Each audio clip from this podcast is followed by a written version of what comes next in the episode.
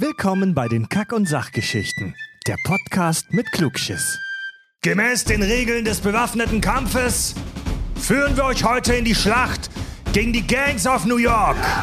Wenn ihr haarig seid und stinkt und einen Knüppel habt, dann schließt euch uns an und erfahrt in dieser Podcast-Folge alles über die wahren historischen Hintergründe zum Film. Bill the Butcher gab es wirklich und er war ein ekelhafter Bastard. Die Five Points in New York waren vermutlich noch beschissener als im Film. Und die Iren waren sowieso an allem schuld. Oder etwa nicht? So, jetzt geht's los. Total banale Themen werden hier seziert. Scheißegal wie albern, hart analysiert. Darüber wird man in tausend Jahren noch berichten. Das sind die Kack- und Sachgeschichten. Schönen guten Tag, hier sind die Kack- und Sachgeschichten.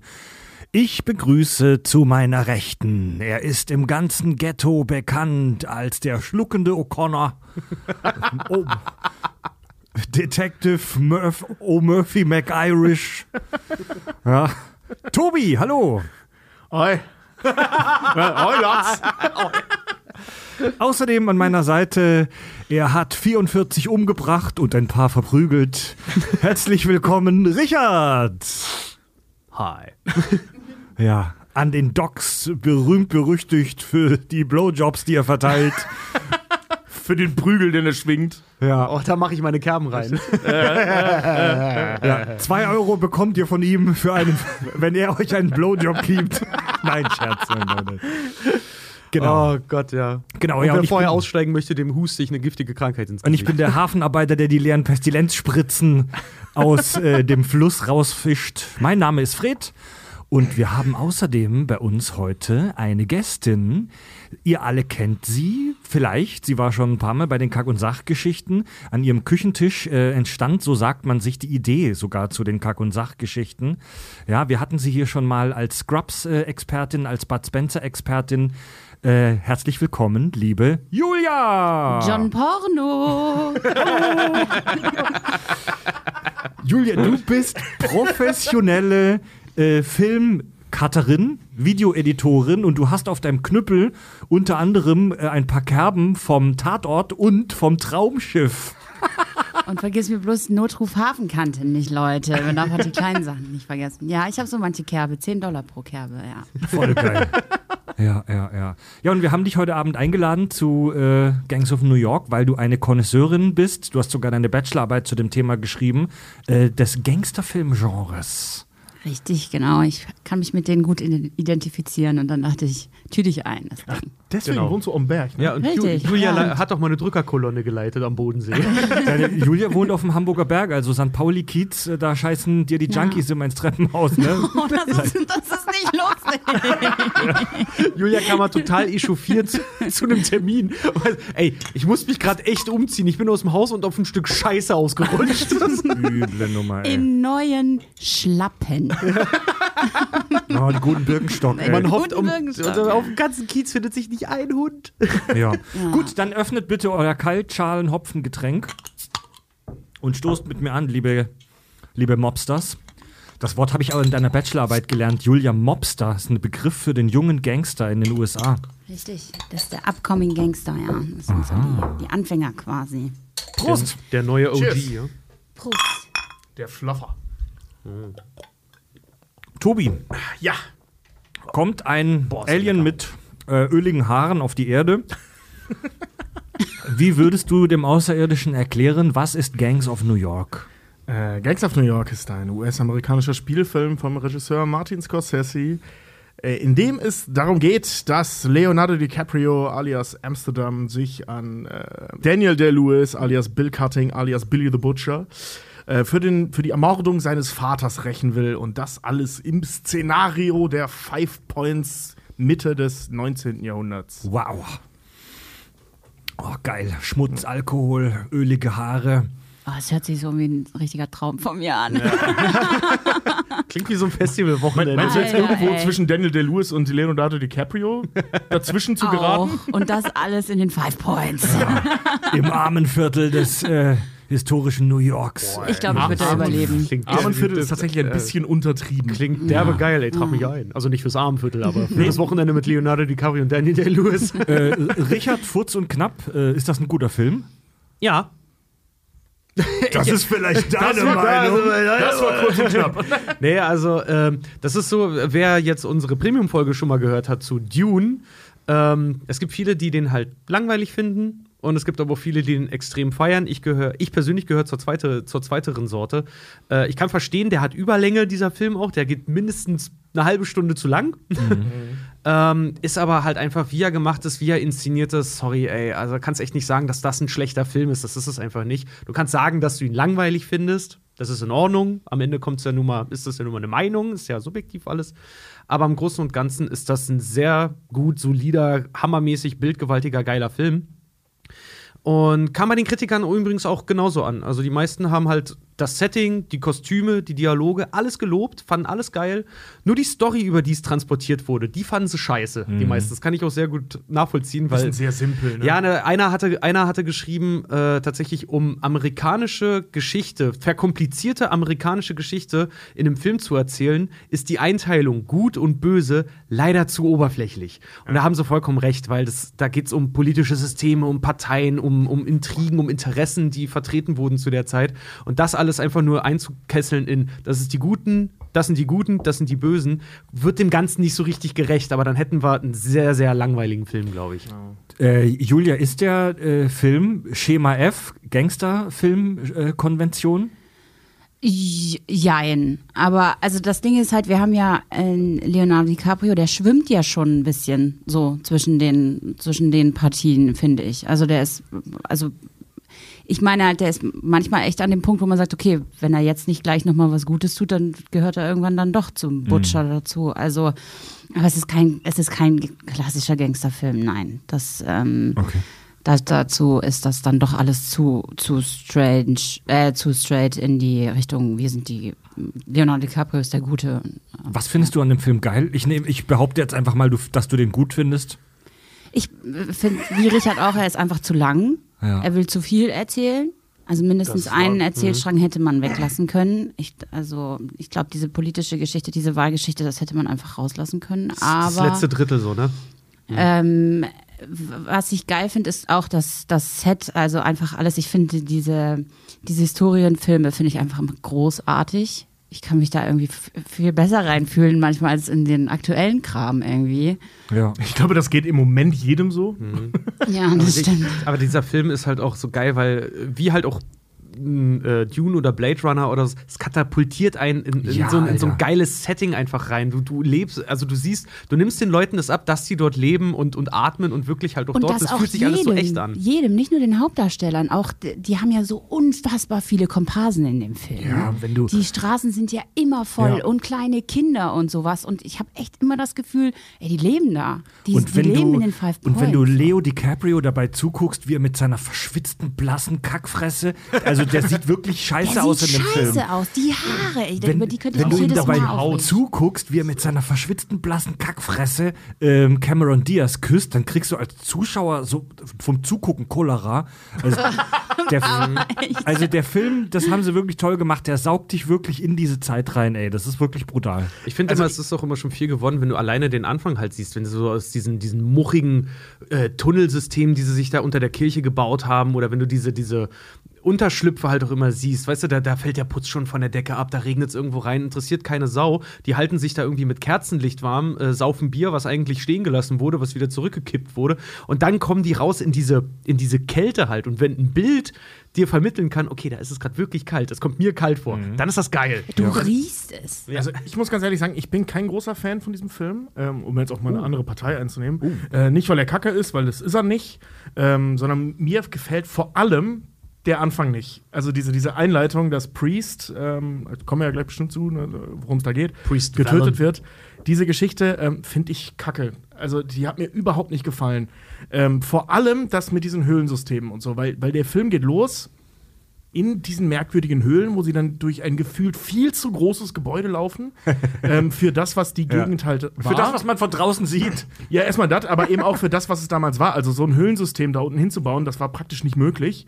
Ähm, Ja, aber weil, weil das halt ein Sumpfgebiet war. Aber da komme ich Stimmt. nachher nochmal oh, zu. ja, das stimmt. Also solche ja. Höhlensysteme kannst du da nicht buddeln. Das war genau das Problem der Five Points. Nee, ich wollte nur gerade sagen, das war früher eine Brauerei und die brauchten ja unten dran, mussten die solche Gänge haben, um Feuer zu legen. Ja gut, das ja. ja. Deshalb aber es das schon, aber nicht in den Five Points. Da hast Ja. du recht. Und äh, als- also dieses Ganze, und dann kommen die da an mit ihrem, äh, also hier Priest, wer ist da, Liam Neeson, mit seinem Schild, Schrägstrich, Kreuz, Schrägstrich, Knüppel und äh, irgendwie alle mit so, mit so Mad Max-artigen Waffen. Und ich weiß auch, als ich den das erste Mal gesehen habe, war ich da schon raus. So, da dachte ich so, ey, was hat das denn jetzt mit New York zu tun? Das, mich hat der Film dann erst später wieder eingefangen, als DiCaprio dann erwachsen war. Weil dann hatte ich auch dieses Gefühl, jetzt bin ich mittendrin. So, jetzt fühle ich die Leute, jetzt sehe ich die Kostüme, feiere die Kostüme. Aber dieser Anfang war mir einfach zu übertrieben apokalyptisch gestaltet. Eben auch hier, äh, wie heißt der, Riley, äh, ähm, so und so Riley, der nachher der Cop ist. John C. Reilly. John C. Riley, genau.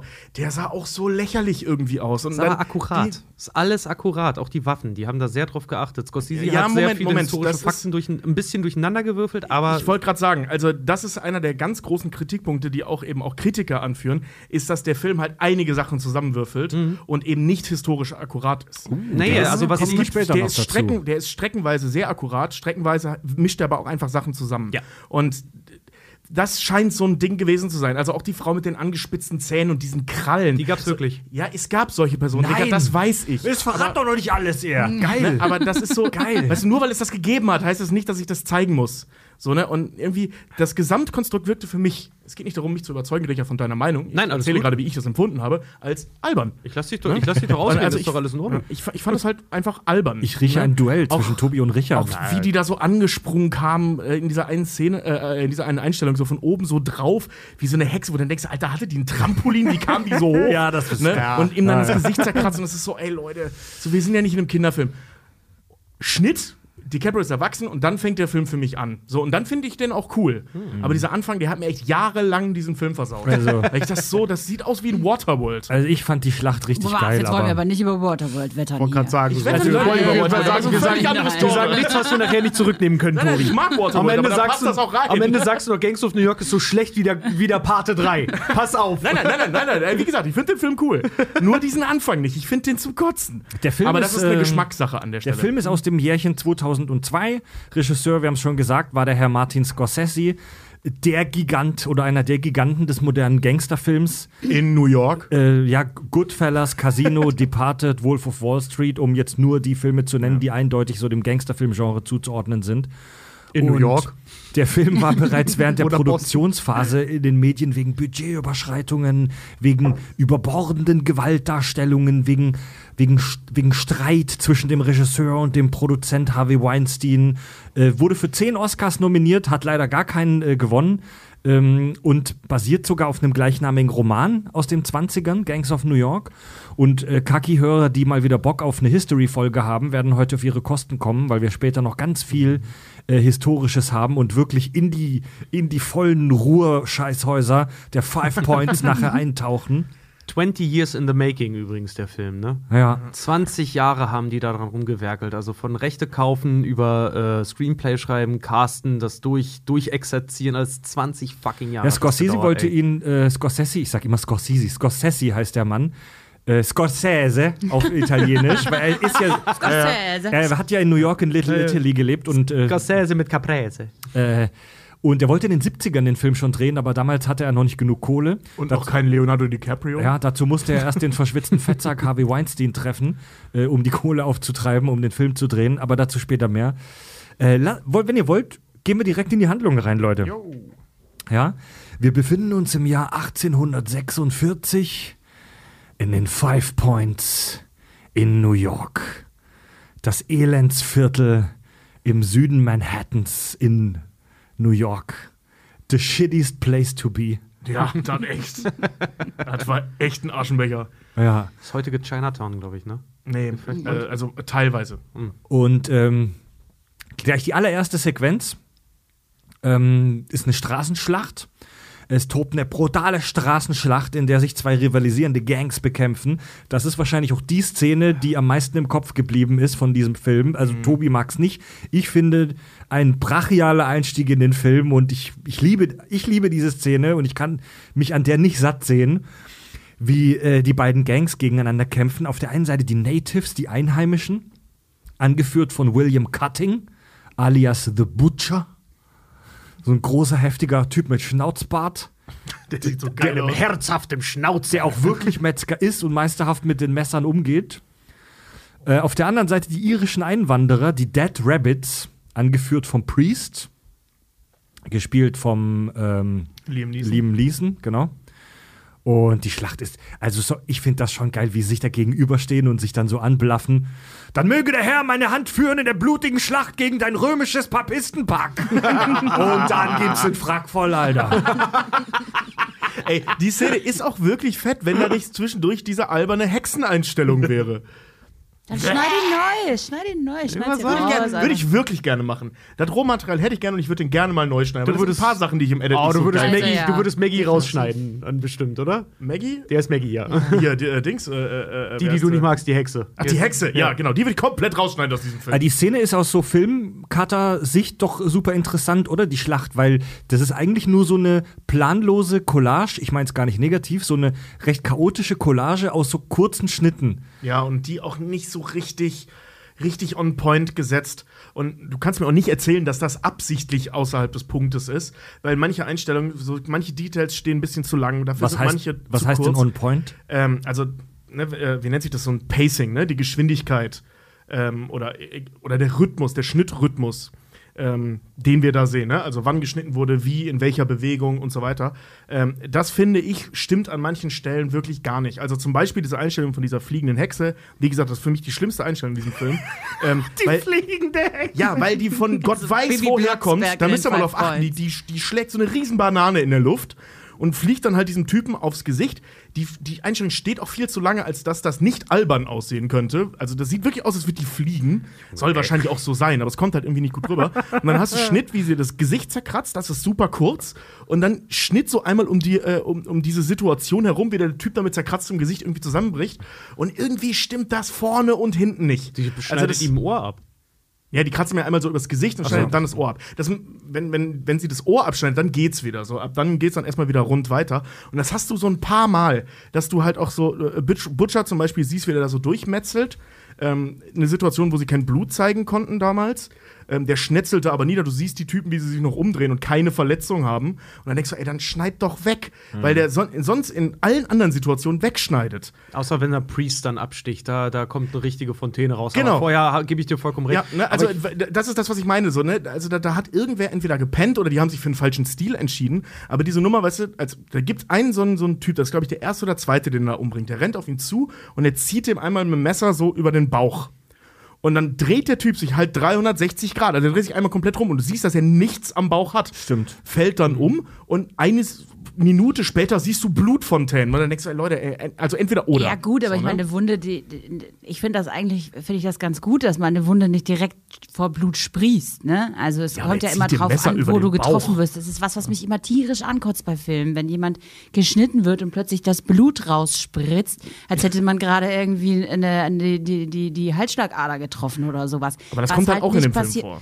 Ja, wenn man, ja, das stimmt, Ja. aber jetzt am Anfang, ich meine, wenn da am Bauch, ich meine, da ist erstmal nur Fett, da kannst du nicht direkt irgendwie, bei den meisten Leuten. damals haben die Leute sehr gehungert, da waren gleich die Muckis. Scheiße, stimmt, das waren ja alles hungrige Iren. Ja, da wäre direkt so ein Gedärm halt rausgefallen, ne? Das geht echt schnell. Ja, also Blut ist da nicht viel. Nee, aber also, ich Gedärme. Finde, ja, Gedärme, aber das ist schwierig zu bauen in CGI. Auch, auch fürs, fürs Kostümdepartement überlegt man, wie viele dafür, da, wie oft er dafür proben muss. Deswegen Aber sage ich, das Problem liegt am Schnitt. Ich fand so, immer- Der hätte einfach wegschneiden Ja, sollen. wegschneiden, wegschneiden, genau. Ich fand, ähm, wenn wir uns kurz darüber unterhalten, über diese Kampfszene, aber ich finde die auch gut, aber die ist auch eigentlich eher eine Schwachstelle für mich persönlich, weil ich finde immer, es gibt Regisseure, die können ziemlich geil so große Schlachten inszenieren. Peter Jackson. Ridley Scott, Wolfgang Petersen, das sind so für mich so die, die Peter Jackson, ja, die so Schlachten in- inszenieren können einfach. Und ich finde, Scorsese kann das nicht so gut. Der, kann, der, der über, äh, besticht durch andere Sachen. Der benutzt ja auch Dutch Angle ganz, ganz viel. Das ist so sein Ding und Kamerafahrten und so.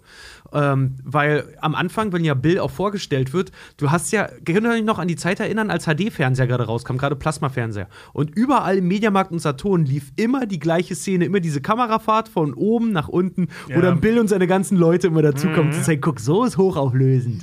Und das ist halt geil. Ja, da läuft dann halt auch noch so eine coole Musik, so dramatische Klassik gemischt mit so, mit so, mit so, mit so einer schweren, ganz merkwürdig verzerrten Bassgitarre oder was das ist. Und ähm, die Szene ist schon einprägsam. Du wolltest gerade noch atmen, Julia. Ich wollte sagen, da- dass die Musik allgemein in dem Film ist sehr interessant. Es ist halt sehr viel diegetischer Ton, also der da vor Ort stattfindet. also Musik, der auch in der Story selbst hörbar Genau, ist. ja. Und dann immer, ich habe immer, wenn ich an Gangs of New York denke, ähm, diese Pfeife im Ohr. Ja, diese asymmetrische, ne? Diese Immer- komische Pfeife, wo ich denke, so habe Die ich so ganz bestimmt im Musikunterricht ja, auch ja. angehört. Dieser Also- Marsch immer. die- Und Mit dann dieser immer diese- Pfeife, die, genau diese Pfeife, die so klingt, als wäre der Spieler komplett besoffen. Ja, und das ist wahrscheinlich ein hochbezahlter Studiomusiker, der das gerade aufnimmt. Aber ich denke jedes Mal, Alter, trifft den Ton. Es gibt sogar, ähm, ich, ich, ich habe schnell so nebenbei versucht, das nochmal zu googeln. Ich habe den Namen jetzt auf die Schnelle nicht gefunden. Aber wir waren ja, äh, ähm, also Richard und ich waren, ähm, Fred konnte leider nicht wegen der OP äh, in Irland. Und ähm, also Fred war im Herzen da, wir haben eine Fred-Puppe gebaut, die die ganze Zeit dabei war. Ja, Tobi und- Richard waren extra für Recherchen an, äh, jetzt am letzten Wochenende in Irland. Genau. Ich Ja, was habt ihr mitgemacht? Keine Ahnung. ich, kon ich konnte leider nicht, weil da sind wir wieder bei Splatter, äh, weil mein äh, Blinder meinte, er muss rauskommen am letzten Wochenende. Genau, aber ihr hattet eine tolle Zeit in Irland und habt recherchiert für Gangs of New York. Genau, ja. Äh, ähm, wie sich dann nämlich rausstellte, wir sind äh, dahin gefahren und meinten irgendwann, äh, logischerweise, lass mal irische Musik hören. Haben dann angefangen, als wir auf der Autobahn waren, da wo uns keiner hören konnte, mit Flogging Molly und Dropkick Murphys. Iren aus Boston. So, aber als wir dann wieder im Ort waren, also sprich keiner hören durfte, dass wir äh, Amerikaner spielen, ähm, haben wir dann äh, irische Musik drauf gemacht. Und irgendwann hatten wir die Schnauze voll von den ganzen, äh, hier von den, die Dubliners haben wir die ganze Zeit äh, viel gehört, so. Also die Musik, die übrigens auch in dem Film vorkommt. Und ähm, dann sind wir ja umgeswitcht auf eine Sängerin. Und diese Sängerin, die kommt sogar in dem Film vor. Ich komme ich komm jetzt nicht mehr drauf, wie sie heißt. Aber da musste ich richtig lachen, weil, weil dieser Song. Ach, die den- nackig auf ihrem CD-Cover da war? ja, genau. Oder? Das Album heißt auch Naked with Friends oder so ähnlich. Und Oh. äh, das ist die, die da singt. äh, äh, and the best thing you can get in life is a good, nee, kind loving husband, Husband and a good loving wife. Ne, well-tempered wife. Well-tempered wife, Das singt ja. die ja so und läuft da so durch, durch den Hintergrund. Und ich musste echt richtig lachen, weil ich die am Wochenende erst kennengelernt habe. und dann guckst du diesen Film, siehst da diese Sängerin und denkst, ach krass. Also die haben wirklich alles geholt, was es gibt an irischer Popkultur und haben das in diesen Film gestopft. Aber Dropkick Murphys laufen nicht, ne? Nee, das sind ja auch keine Iren. Das nee, sind das, das läuft ja erst dann wieder bei Departed. Zurück zur Handlung. Die Schlacht tobt brutal und äh, blutig, beziehungsweise nicht blutig, weil wir sehen tatsächlich gar nicht so viel Blut da am Anfang. Nö, aber der Schnee ist Ähm, rot. am Ende siegt der Butcher mit seinen Natives, mit den Einheimischen. Der, sein Gegner, der Priest, äh, Übrigens Spoiler. stirbt vor versammelter Menge. Sein Sohn Amsterdam muss das alles sehen. Er schafft es mit einem äh, Messer, das sein Dad getötet hat, zu flüchten, äh, vergräbt es und haut ab. 16 Jahre später, also wir haben einen Zeitsprung, Amsterdam ist jetzt erwachsen und Leonardo DiCaprio. er wird aus dem Heim entlassen. Äh, Er war wohl in einem, in einem, in einem Besserungsheim, in so einer Art, Hellgate. ähm, in Hellgate, Blackwater, vielversprechend ja. ähm, in so einem Waisenhaus halt, in so einer Besserungsanstalt. Und er wird entlassen mit den Worten, du gehst hinaus in ein Land, das von Unruhen zerrissen ist. Ja. Äh, Zeit des amerikanischen Bürgerkriegs. Und äh, die Iren und die Natives hassen sich immer noch wie die Pest, jetzt da Amsterdam erwachsen ist und äh, wieder in die Freiheit entlassen wird. Und Amsterdam findet einen alten Freund aus der Kindheit wieder, Scirocco, der als einziger seine wahre Identität kennt, als Sohn vom Priest. Und äh, der Butcher hat, der ein absolut fieser und skrupelloser Bastard ist, weswegen wir ihn als Zuschauer auch so cool finden. Der ist wirklich völlig Er daneben. kämpft der für Typ, so eine geile, aussichtslose Sache und ist dabei aber so überzeugend. Da war Ja, das, geil. er, ist ein, er ist ein Mörder, er ist ein Betrüger, er ist ein ganz schlimmer Rassist, äh, er ist ein riesengroßes Schwein. Ähm, nee, ein aber- Schwein ist er nicht. Ja, doch, Alter, der Typ ist von vorne bis hinten einfach daneben. Alter, Nee, der, haut, der- der haut jemand ein Messer in die Hand, einfach nur, Typ weil er ist nicht mehr mit komplett- der Typ ist echt- aber er Sau. grüßt, aber er grüßt die Leute von der Fifth Avenue Genau. und äh, er ist höflich. Genau, auf der anderen Seite er ist er trotzdem ein Schwein. Auf der anderen Seite ist er zu Leuten, mit denen, aber das ist ja oft so. Aber der geht jetzt nicht über. Das Ja, ist ja oft so in so Gangsterfilmen, oder? Dass die, dass es, dass der fieseste, heftigste Motherfucker zu den Leuten höflich ist, solange er kein Beef mit ihnen hat, ne? Ja, oder keinen Beef mit denen vertragen kann, beziehungsweise es für ihn besser ist, keinen Beef mit denen zu haben. Oder lukrativer Ja. ist.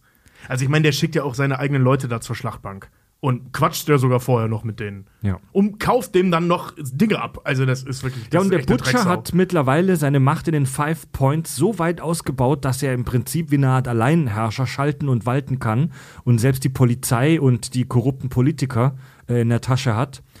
Und Comedy.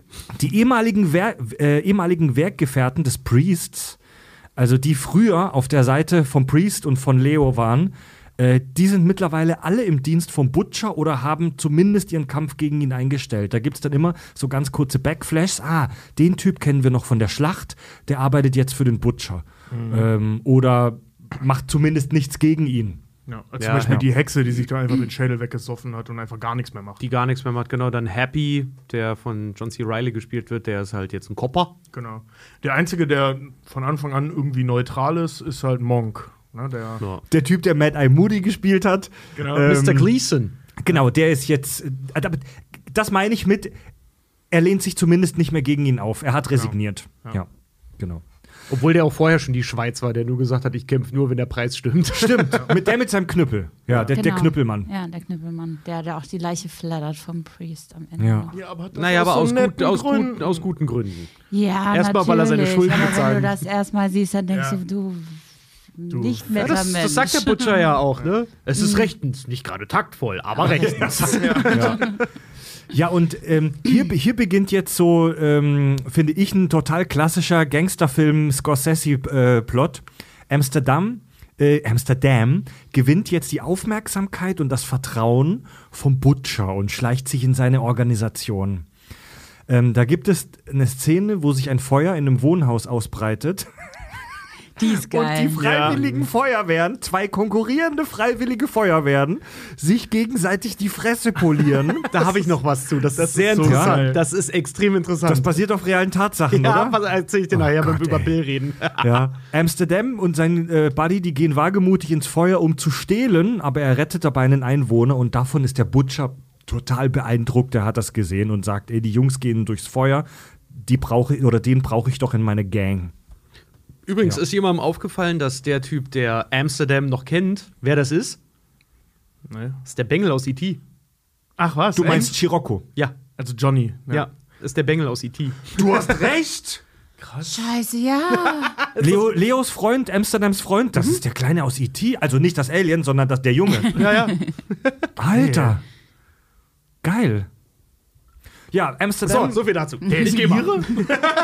Amsterdam arbeitet sich in Butchers Organisation immer weiter nach oben. Er verliebt sich außerdem in die Taschendiebin Jenny, Cameron Diaz. Und Sagen wir mal ehrlich, wer verliebt sich nicht in Cameron Diaz? Mit den Zähnen in dem Film? Ja. Ach doch, ey. seien wir mal, ey, seien wir mal ehrlich, ähm, die Figur von Cameron Diaz und die ganze Plotline, dass die beiden sich verlieben, die war doch für den Film komplett überflüssig, Die oder? kannst du komplett rausschneiden. Die brauchst du nicht. Ich meine, ähm, das ist ja diese unausgesprochene Liebe zwischen dem Butcher und ihr. Ähm, das ist nochmal so ein weiterer Konfliktpunkt für die beiden irgendwie. Naja, nicht, dass er, ja. dass er noch den Laden infiltriert, sondern ähm, ja auch noch die, die sein Lieblingsmädel bums. Na, Moment. Das Lieblingsmädel, sie ist seine Ziehtochter. Ja, oder Ziehtochter. Ja, ja, es ist ja nicht, es, er hat ja kein sexuelles Interesse an ihr, sondern ein das- väter, väterliches Interesse. das sagen wissen wir nicht. So. Genau, da steht ein Fragezeichen Frage, drüber. Da steht ein Fragezeichen Sie drüber. sie sagt, nein, er hat- Nein, nein, sie sagt, äh, sie sagt nur, er hat mich nicht angefasst, bis ich es nicht wollte. Aber sie sagt nicht, wir haben es gemacht oder wir haben es nicht gemacht. Ach so, ja, bis sie, ich hätte Sie jetzt gedacht, sie hätte, sich, sie hätte sich ihm mal angeboten und er hat es nicht gemacht, weil Das er sie wir aufgenommen hat, seit sie ein kleines Kind Ja. ist. Hätte ich jetzt gedacht. Ja, Ja, wir aber das wissen es wir nicht, nicht. aber selbst wenn die beiden sich nie auch nur geküsst haben, der Film deutet schon so zwischen den Zeilen an, dass da vielleicht romantisches Interesse wenigstens von einer Seite er sein nur, könnte. Selbst wenn er nur väterliche Gefühle hat. Jetzt Genau. gehen wir mal davon aus, dass er da jetzt mal anständiger Kerl war und einfach nur Sagen wir mal väterliche Gefühle hat. Sagen und wir dann, starke Gefühle. Und dann geht Leonardo DiCaprio auch noch hin und, und bumst die. Dann ist das halt nochmal so ein Konfliktpunkt, Ja. den man aber nicht gebraucht hätte. Der aber, der aber wichtig ist, weil äh, an dem Punkt, als das passiert, äh, der Butcher ihm ja im Prinzip seinen Segen gibt. Ja, aber das hättest du nicht gebraucht. Nee, eigentlich hättest du es nicht, aber sie, Ja. ist, sie ist so voll äh, Segway in, die- in, die, in, die nächste, Genau, also- in, die, in das nächste Ding. Da Das hätte man auch anders ja zeigen auch können, aber komisch vorbei Ja, also beiden. du kannst wirklich, du könntest Cameron Diaz aus dem Film rausschneiden und leider ja. hätte keinen Komplett. Impact auf die leider, Handlung. leider ja. Aber ich Komplett. finde ihre, ich find ihre Figur auch cool, muss ich Weil sagen. auch diese Nummer mit den Schwertern, äh, Quatsch, mit den Messern, wo sie da als Messer äh, äh, Zielscheibe hin, äh, herhalten soll, was ihn ja so aufregt. Ganz ehrlich, wenn du vorher Cameron Diaz komplett rausgeschnitten hättest und das wäre irgendeine Person gewesen, hätte die Figur Amsterdam sich genauso darüber aufgeregt. Ja. Also das wäre völlig, das ist völlig irrelevant für die Nur als kleiner, als kleiner Einschub, also wir haben ja schon vor ein paar Folgen bei Big Bang Theory ganz groß über Sexismus gesprochen. Das soll bitte kein großes Thema für heute sein, aber nur als kleiner Einschub. Es gibt ja diesen Bechtel-Test. So ein unwissenschaftlicher äh, Test, der aber von vielen Filmleuten gerne mal so benutzt wird und wenn es nur aus Gag ist, um abzuklopfen, ob ein Film sexistisch ist oder äh, ob da Frauen überhaupt eine Rolle spielen. So, und da gibt es drei äh, Regeln. Äh, kommt mehr als eine Frau in dem Film vor? Reden die Frauen auch mit wem anders außer mit sich selbst? Also, also reden die Frauen auch mit den Männern? Und reden die Frauen über was anderes als über die Männer? Und schon bei Punkt 1 Ja. kann man diesen Film leider abhaken. Es gibt nur eine wichtige Frauenfigur, äh, Cameron Diaz, die komplett unwichtig ist für die Handlung. Die Ja. ist einfach nur da, weil sie halt hübsch aussieht und Leo jemanden braucht, den er küssen kann. Ja. That's it. Ja. Schade, Ja. aber ist so. Ja. Die Gespräche drehen sich auch ausschließlich um Butcher. Stimmt. Und darüber, dass DiCaprio halt versucht, seine Identität zu wahren. Oder halt Stress macht. Ja. Dann Oder komm doch mit mir. Dann hätte vielleicht die Katzenlady eine größere Rolle haben sollen, hm, Tobi? Die Katze. Hexe! Fliegende Katzenhexe. Das wäre es doch gewesen. Ja, das wäre cool gewesen. Ja, Tobi hätte in. Äh, Hätte Tobi, ich, hätte ich super gefeiert. Tobi will es nicht zugeben, aber er hätte auch mehr, gerne mehr von Bibi Blocksberg Ich gesehen. glaub, in dem Film. Tobi, ja, ich glaube, Tobi macht das auch nur so runter, weil er es insgeheim eigentlich ziemlich geil fand. So als einziger im Kino In sagt, boah, das war die beste Szene, Mann. ey. Hast du gesehen, wie die geflogen ist? In, in, seinen, in, seinen, in seinen verschwitzten, whisky-getränkten Träumen fliegt Tobi selbst auf, einem, auf Kartoffelbrei über die Five Points. Das, das, das war sehr rassistisch den Iren gegenüber. Kartoffelbrei heißt der Besen. Ich weiß, aber diese Kartoffel mit den Iren und so, das, so, ist, doch so, ja, das ja. ist doch so ein, so ein, so ein, Ja. so ein Klischee. Ah ja, genau. Deswegen fand ich das jetzt doppelt witzig, verstehst du? Scheiß auf Whisky und Kohl. Kartoffeln sind's. Ja, Amsterdam und Jenny werden ein Paar und ähm, der E.T.-Boy Scirocco äh, ist angepisst, weil er schon lange in sie verknallt war, in Jenny. Ja, aber halt nichts macht, was ein Lappen, ey. Ja, genau. Äh, Scirocco verrät Amsterdams wahre Ge Ich kriege es heute nochmal hin, Amsterdam nicht awkward auszusprechen. Scirocco verrät Was wie Schwarzenegger. Amsterdams Amsterdam. wahre Identität an den Butcher. Und Amsterdam ähm, wird mittlerweile arg von seinem Gewissen geplagt. Er kommt nicht mehr damit klar, dass er für den Mann arbeitet, der seinen Vater getötet hat. Bei einer fetten äh, Opiumparty im chinesischen Viertel versucht Amsterdam in aller Öffentlichkeit den Butcher umzubringen.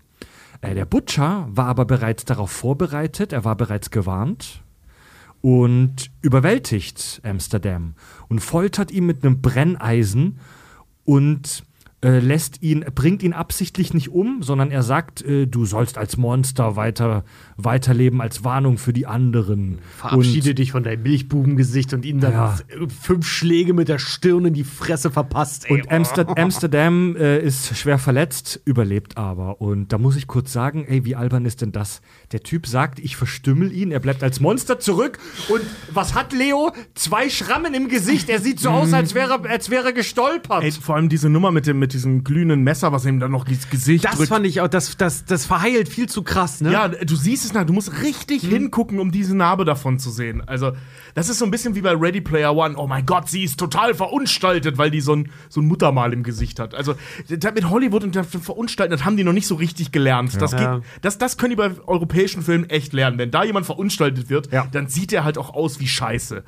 Da muss ich. Äh, da, da, fand ich, da fand ich auch Ja. immer so, dass diese Narbe so am Ende wird die auch noch so leicht er hat dann hier nur so ein Dreieck. siehst Ist so, die kaum. Ey, Du komm, siehst die Alter, kaum. das sieht aus, als wärst du einfach nur blöde eingepennt irgendwo. Ja, genau. So als wäre er aus seinem Handrücken eingeschlafen. da muss ich den Filmemachern Was für wirklich. eine Entstellung! Da muss man den Filmemachern Eierlosigkeit echt attestieren, äh, dass man das, dass man da nicht mal die Balls hat, Leo DiCaprio wirklich mal entstellt im letzten, in der zweiten Filmhälfte zu zeigen. Also es war ja bei, bei Game of Thrones ja genauso hier mit Tyrion, wo er die Narbe übers Auge hat. Wo du sagst, Alter, mit der Narbe siehst du cooler aus als ohne. So, nein, Mann, du musst es machen wie in dem Buch, keine Nase mehr, halbe Gesicht weg. Also, da habt doch, wenn, wenn ihr erzählt, wie krass verstümmelt jemand ist, liebe Filmemacher da draußen, dann verstümmelt ihn auch. Also nicht den Schauspieler, die Figur. Star Wars weil- Episode 8 kriegt man ein Laserschwert oder Episode 7 damals als Kylo Ren kriegt man ein Laserschwert quer über die Fresse gewämst und habt dann nur so eine kleine Augennarbe. So. ja, also, das ist Äh, wirklich. Ja, aber ich glaube, ihr überseht da was. Es ist Leonardo DiCaprio. Ja, das wäre doch noch geil. Nein, Leonardo DiCaprio ist ein Zuschauermagnet. Ja, klar, klar. Jetzt Der Mann ist aber nun Frauen wirklich in den nicht schön. Film und er ist die Hälfte des Films verstümmelt. Ja. Dann warnen die doch ihre Freundinnen und sagen, guck dir das nicht an, du willst Leo nicht sehen mit einem ey, runterhängenden bei so einem. Film spielen auch immer kommerzielle Gesichtspunkte Absolut. eine Also Rolle. ich glaube schon, dass die ihn gerne mehr verstümmelt hätten, aber, Ja, aber das- vielleicht hat auch Leonardo DiCaprio irgendwelche Vertragsklauseln, Ja. die sagen, ihr dürft Ja. mich nur bis zu Klar, einem er ist, er ist ja auch der hübsche Typ so in dem Film, ne? Und der sieht ja auch klasse aus in dem Film, trotz dieser komischen Zähne und dieser kaputten Haut.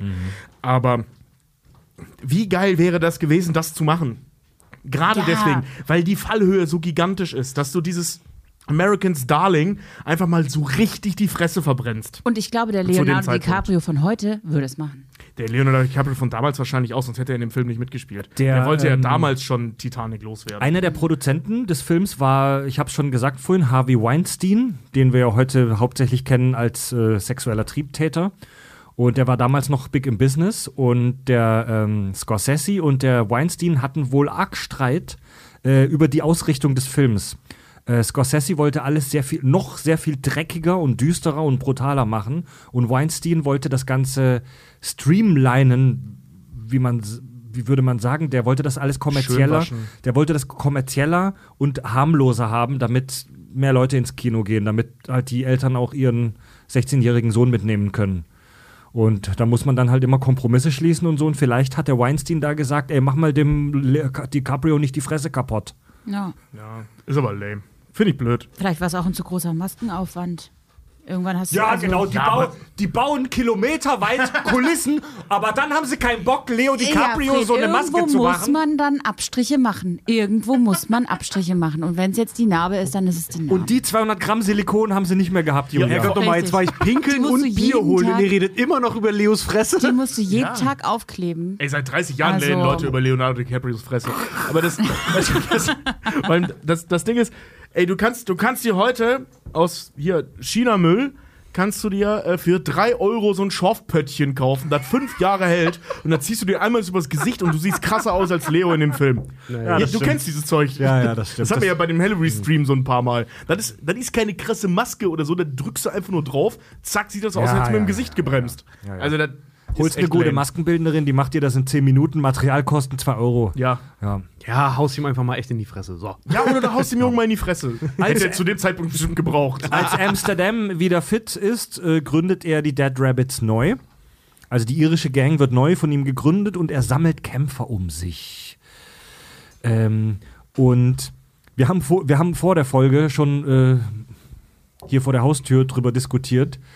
Ich, wir sind uns tatsächlich fast alle einig, dass das der Punkt ist, wo der Film deutlich an Qualität verliert. Das ist der Film, das ist der Punkt, wo der Film leider äh, für viele Shit wird.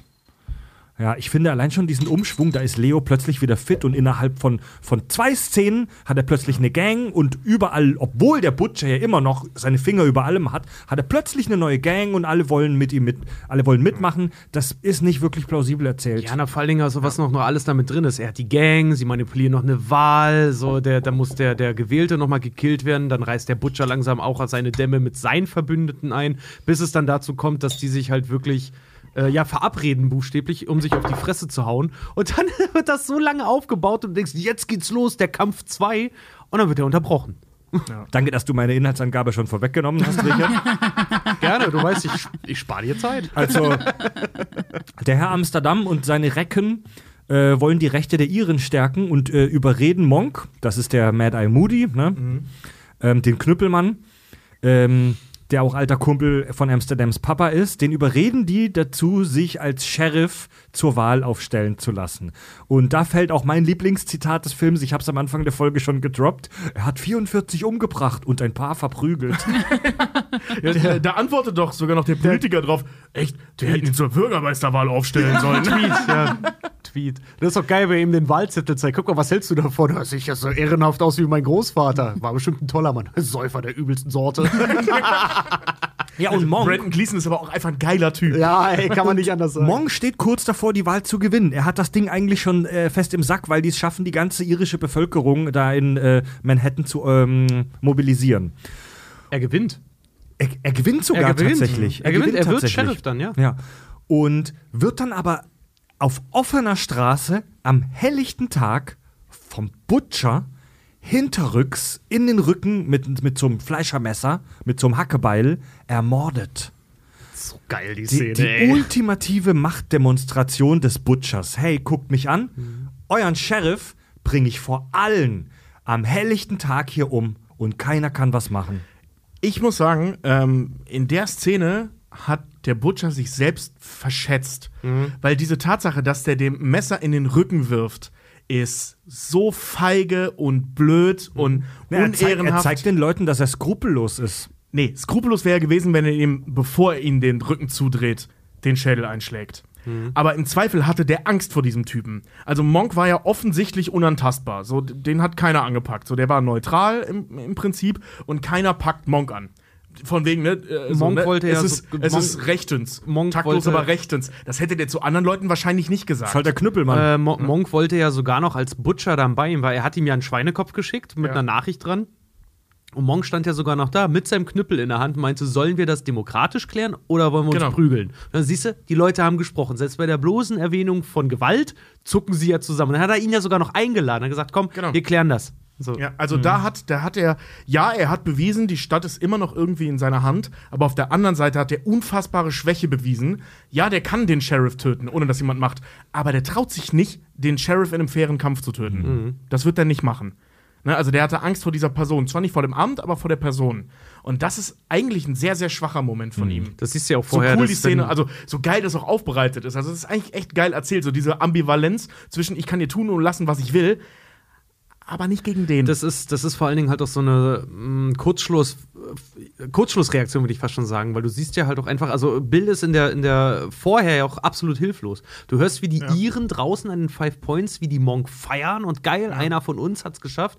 Und Bill alleine in seiner Kneipe da sitzt, eine amerikanische Flagge anguckt und richtig traurig aussieht über das, was gerade halt abgeht. Und dann. äh, Kurz darauf diese Aktion halt passiert. Ja, der Typ ist gebrochen. Also, ja, der ist einfach, der ist fertig, der kann das nicht fassen. ja. Ja, und dem Amsterdam platzt dann der Kragen. Er fordert den Butcher zur Schlacht heraus. Erlaubt sind Messer, Äxte, Knüppel und Backsteine, ganz wichtig, aber keine Schusswaffen. Ja, also so wie, im, so wie in den Five Points Krieg geführt wird. Und da schließt sich und Ärschen. und da schließt sich der Kreis zum Anfang des Films, also es kommt wieder zur Straßenschlacht. Ich sag das dreimal schnell hintereinander. Äh, Straßenschlacht. Straßen, Straßenschlacht, Straßenschlacht. Parallel zur Straßenschlacht äh, bricht im Viertel ein brutaler Aufstand aus. Die sogenannten äh, Draft Riots. Da kommen wir später beim historischen Teil auch noch dazu. Weil so viele Männer in den Bürgerkrieg eingeberufen werden, rasten die Leute aus und töten wahllos reiche äh, Staatsbedienstete und auch äh, leider Schwarze. Weil, wie wir in dem Film schon an vielen Stellen gesehen haben, waren die Leute einfach sagenhaft rassistisch in dieser Zeit, in dieser Ecke leider. Und die Armee, die US-Armee, kommt dann und ballert brutal auf die Aufständler ein. Sogar die Marine feuert vom Wasser aus, also mega übertriebener Shit. Und so kommt es dann, dass die Schlacht der beiden Gangs äh, unterbrochen wird im Prinzip von der dritten Macht. Die Schlacht der Dead Rabbits und der Natives wird im Prinzip von außen gestört und äh, geht im Kanonenfeuer unter. Also buchstäblich im Film. Da kommt dann eben so, so Nebelschwaden, Rauch und man sieht nicht mehr, was passiert. Das Ende der alten Ordnung. Ja. Ja. Amsterdam und der Butcher werden dann beide in dem Chaos verletzt und es kommt zum brutalen Duell. Beide sind echt komplett im Eimer, äh, auch weil sie getroffen wurden. Der Butcher hat, äh, ist schwer verletzt durch einen Kanonensplitter.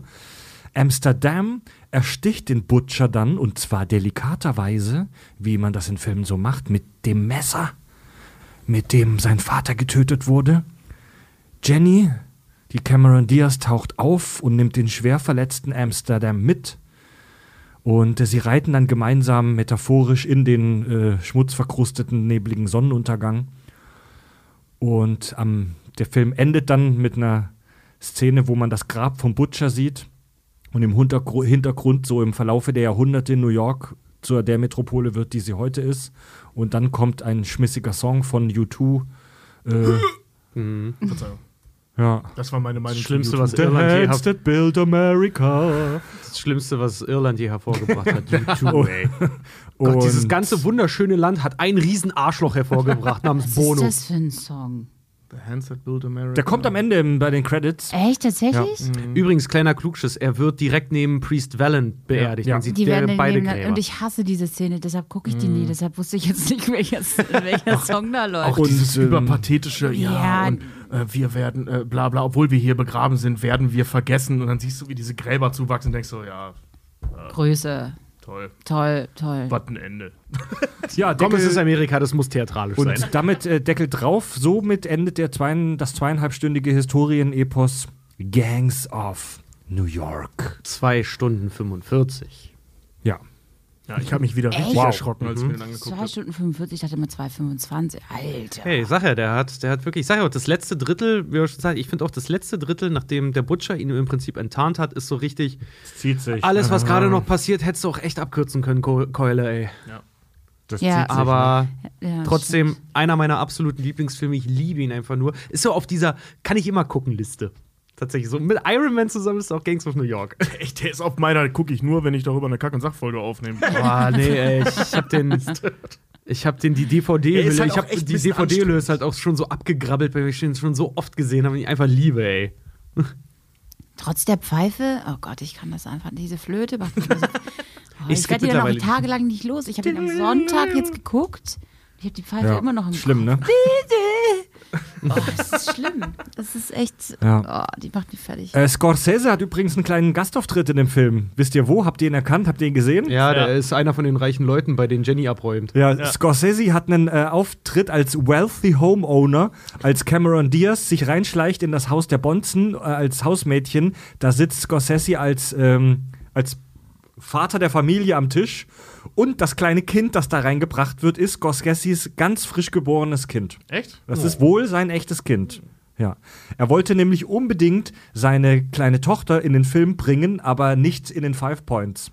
Immer diese scheiß, diese Vetternwirtschaft in Hollywood, ey. Ja, und dann beschweren die Leute sich, wenn äh, äh, andere äh, Foto ihrer Kinder bei Facebook posten. Der hat die für immer auf die Leinwand gebrannt, ohne ihre Zustimmung. Frag mal, was Sophia Coppola dazu sagt. Habt ihr den Ja, Film mal im Original gesehen, im englischen Original in OV? Kein Wort verstanden. Türlich. Ich habe nix verstanden. Schlimm, wie die da reden, oder? Was? Also, es ist eigentlich sogar ziemlich cool, aber ich verstehe halt nichts. Äh, Aber der, gefühlt halt auch irgendwie teilweise aufgesetzt. Also teilweise sind das halt einfach Amerikaner, die dann einen auf ihren machen. Das finde Ja, ich dann immer Dan scheiße. Daniel Day-Lewis' äh, sehr, sehr thicker New York Accent, den gibt's so gar nicht. Das ist eigentlich, das ist äh, Bühnen, Bühnenakzent, den er da eigentlich spricht, weil die sich das zusammengereimt haben aus äh, Theaterstücken aus der Zeit und äh, Aufnahmen, die jemand so interpretiert hat. es, die hatten einen Sprachtrainer für die Hauptdarsteller und viele auch aus der B-Riege, also die Nebendarsteller, f- die hatten einen Sprachtrainer, der sich damit beschäftigt hat, mit alten Quellen aus der Zeit. Der hat zum Beispiel alte äh, Berichte, alte Romane, alte Gedichte und so weiter durchgelesen und versucht zu rekonstruieren, wie Gangster damals gesprochen haben könnten. Und er hat zum Beispiel für den Butcher ähm, einen extra Dialekt erfunden, mit der Prämisse, ja, okay, Manhattan war früher mega multilingual, da waren Leute aus allen Ecken und hat einfach so irisch, äh, amerikanisch und noch so ein paar andere Sachen miteinander vermixt. Also die, die sprechen einen ganz, ganz komischen Dialekt da. Da gibt es ja auch diese eine Gang, wo sie sagen, keine Ahnung, was, keiner weiß, was Die die, reden. Uglies. Ja, die, die, die, die Plug Uglies, die genau. Plug Uglies. Die, die, Ey, wir sind in Herben. Kann hier, spricht hier keiner Englisch? Ja, vor allem, also wenn du dir den Hauptdarsteller äh, DiCaprio anguckst, ey, sorry, aber der ist, was die Abstammung her, äh, äh, oder von der, Absch von der Abstammung her, ähm, ist der näher an Kevela als an Irland. Ne? Also er kommt ja irgendwie aus, also seine, äh, ein, ein Teil der Familie aus Nordrhein-Westfalen und der Rest aus Italien. So toller Ire. so, ne? also, Ja, ist das sowieso der, der, der Ire, Daniel Day-Lewis, der auch noch so heißt, spielt halt den Urrassisten-Amerikaner und Leonardo, der Nummer Ami ist, spielt er den Iren. So. Ja, Ja, also- okay, gut, aber wenn die Schauspieler, das ist halt Schauspiel. Ja, genau. Ja, vor allem geil, geil ist ja, dass Daniel Day-Lewis am Anfang äh, ähm, ja hier so ein Messer in das Gesicht von, ähm, von einem Foto von Abraham Lincoln wirft und ein paar Jahre später selber Ab- Abraham Lincoln spielt. Stimmt. Das, das ist irgendwie so Stimmt, rückwirkend ja. ganz lustig. Großartiger Film auch gewesen. Lincoln? Ja, Fand ich geil. Find Lincoln, ich fand den auch gut, aber ich finde den sehr langweilig. Ja, der war brutal langweilig. Aber sah toll aus. Ja, Mann. Ja. Weiter im Text. Chiaroscuro at its best. Ja.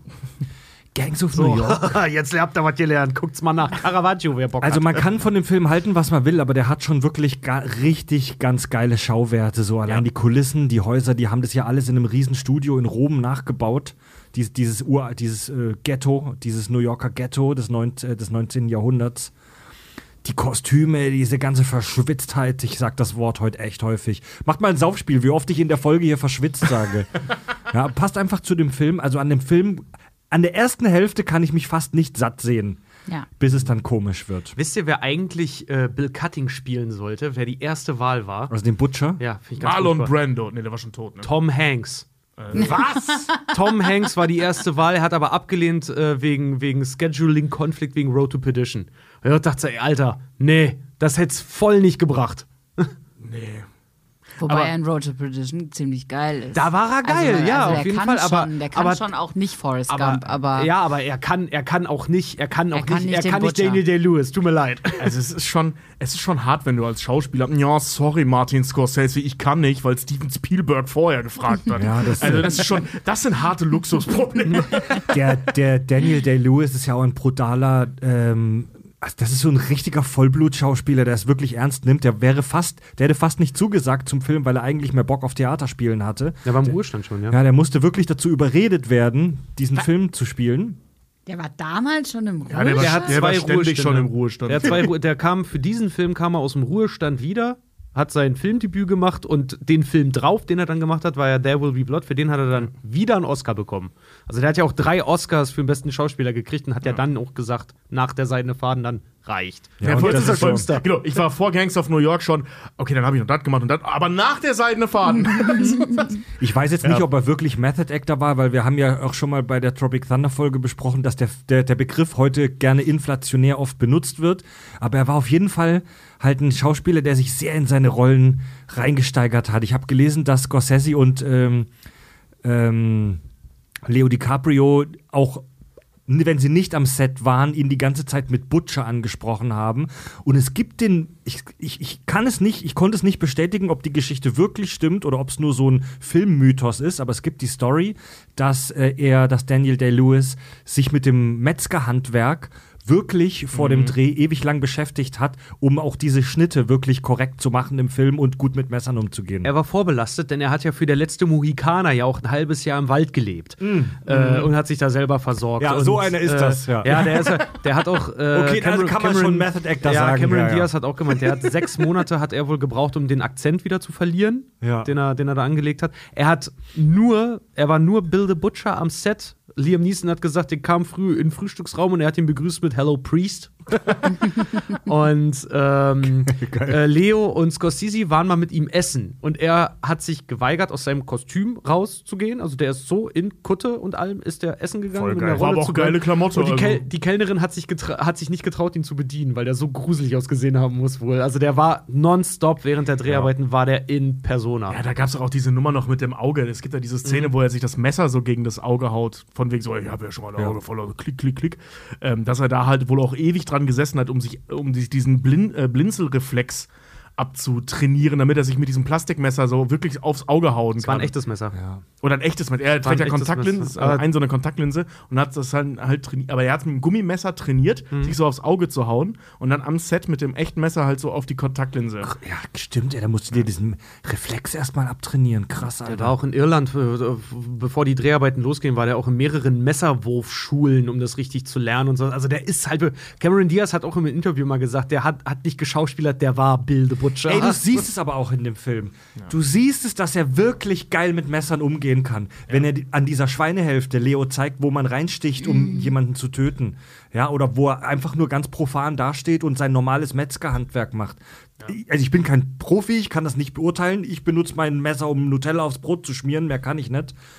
Aber, und daran scheitere ich schon regelmäßig, aber das sieht richtig geil aus, was der macht. Also ich habe den Film, meinem, also als ich den zum ersten Mal gesehen habe, mit meinem Vater gesehen, der ist ja Metzger und der meinte so, ja, das hat er aber mal gelernt, oder?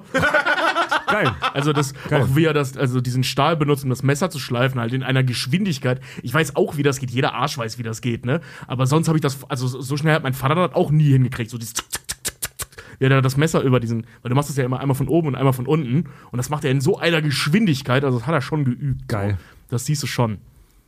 Mega. Aber es gibt ja auch nichts Ätzenderes, als, äh, auch wenn dir jetzt erzählt wird, der Typ ist Koch und dann siehst du, der kann nicht mal eine scheiß Zwiebel schneiden. Deshalb finde ich Ja, das, das ist wahr, das, das ist wahr. ich immer sehr ätzend. man Oder, oder so Dinge wie wenn du, wenn du äh, so Gaming in Filmen einbaust und dann, also bei Tuna Halfman, ja, ey, was zockst du da? Final Fantasy, cool, lass mal, äh, darf ich mitspielen? Und dann zocken die zu zweit Final Fantasy, was nicht geht. In keinem Teil. Also korrigiert mich gerne, aber ich, ich meine, das geht in keinem. Und dann sitzen die und drücken einfach nur auf irgendwelche Knöpfe. Und dann ist ja. Alter, bei Final Fantasy drückst du halt mal einen Knopf. Ja, oder So, wenn Leute alle zehn Minuten oder wenn gefühlt. Leute Gitarre spielen und sie halt fa völlig falsch halten und du komplett Plack kriegst. Oder wenn auch typisches Beispiel Leute, die Zigarette rauchen in einem Film und keine Raucher sind. und du Oh siehst, dass die halt noch nie im Leben vorher wirklich geraucht haben, dass die die Kippe halt total unentspannt halten. Es sollte niemand f- rauchen mit Rauchen anfangen für eine Filmrolle. Ja. ja aber man sieht es halt einfach, wenn jemand damit nicht geübt ist, sage Ja, ich jetzt mal. ja. Beim Fotografieren auch immer. Schön in die Hocke gehen und einen Arsch raus. Ja, so wird ein Bild gemacht. Ja, ja. Hohlkreuz, Arsch raus und so nach vorne beugen. Und den Fokus schön, anstatt den, wenn du so ein Riesenobjektiv draus hast, anstatt von unten zu greifen, so von der Seite. Ja, das ja, ist so genau. wie, wie Dad richtig. Nur mit Zeigefinger und Daumen die restlichen Finger wegspreizen und dann den Fokus einstellen. Und so raucht, rauchen die dann auch. Oder so. So einfach so alle Finger weggespreizt. Ja. Wie, meine, du siehst, dass so gar keine Routine drin ist. So. Julia, wie viel Wert wird. Äh, Ich rauche gerade. ja, aber wie eine Lady. Julia, wie viel Wert wird. Äh, ich weiß nicht, dass ich diese Frage jetzt mal stelle, aber wie viel Wert wird beim Traumschiff gelegt auf den Realismus von solchen, von, sol von solchen Dingen? Das einzig richtig, also das einzig äh, wirklich reale am Traumschiff ist die Crew. Also die Leute, die im Hintergrund rumlaufen. Die sind echt. Die sind ja. echt. Die, die die gehören zum, zum Schiff dazu. Ja, jetzt Also erzähl mal ein paar wirklich- Schauergeschichten. Wir wollen ja von dir Sachen hören, die schief laufen. Ach, oh, das ist. Ich weiß gar nicht, wo ich anfangen soll, ehrlich. Dann wird halt. Wir, wir hatten eine Story von Radprofis. Da sollten Radprofis in, in Schweden rumfahren. In irgendwelchen Schären waren die unterwegs und sollten da mit dem Fahrrad rumfahren. Und dann siehst du die Leute auf dem Fahrrad sitzen und denkst du mal, hast du das jetzt gerade in der Pause erst gelernt? und dann haben sie irgendwann aufgehört zu fahren. Dann haben sie immer nur noch geschoben und dann haben sie irgendwann am Drehbuch rumgeschraubt, dass es dann, dass die Leute nicht mehr Fahrrad fahren mussten, weil die, die konnten nicht Fahrrad fahren.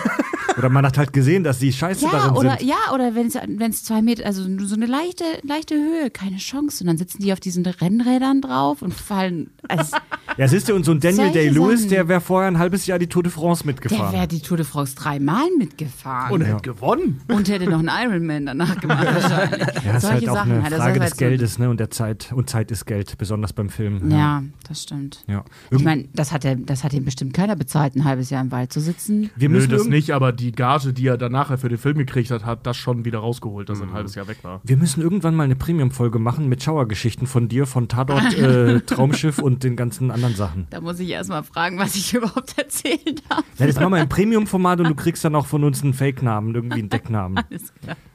Ja, Wilde Butcher. ja. Genau, wir haben jetzt hier am Tisch Billie Jean. Ein mit so einem Stimmverzerrer. ja, genau. Wie früher, genau. Sie wird im Dunkeln gefilmt. Also, was ich ihm erzählen kann. Leute, wollen wir noch mal ganz kurz Whisky aus einem schmutzigen Einmachglas trinken, bevor wir zum harten Tobak kommen? Ich geil. Geil.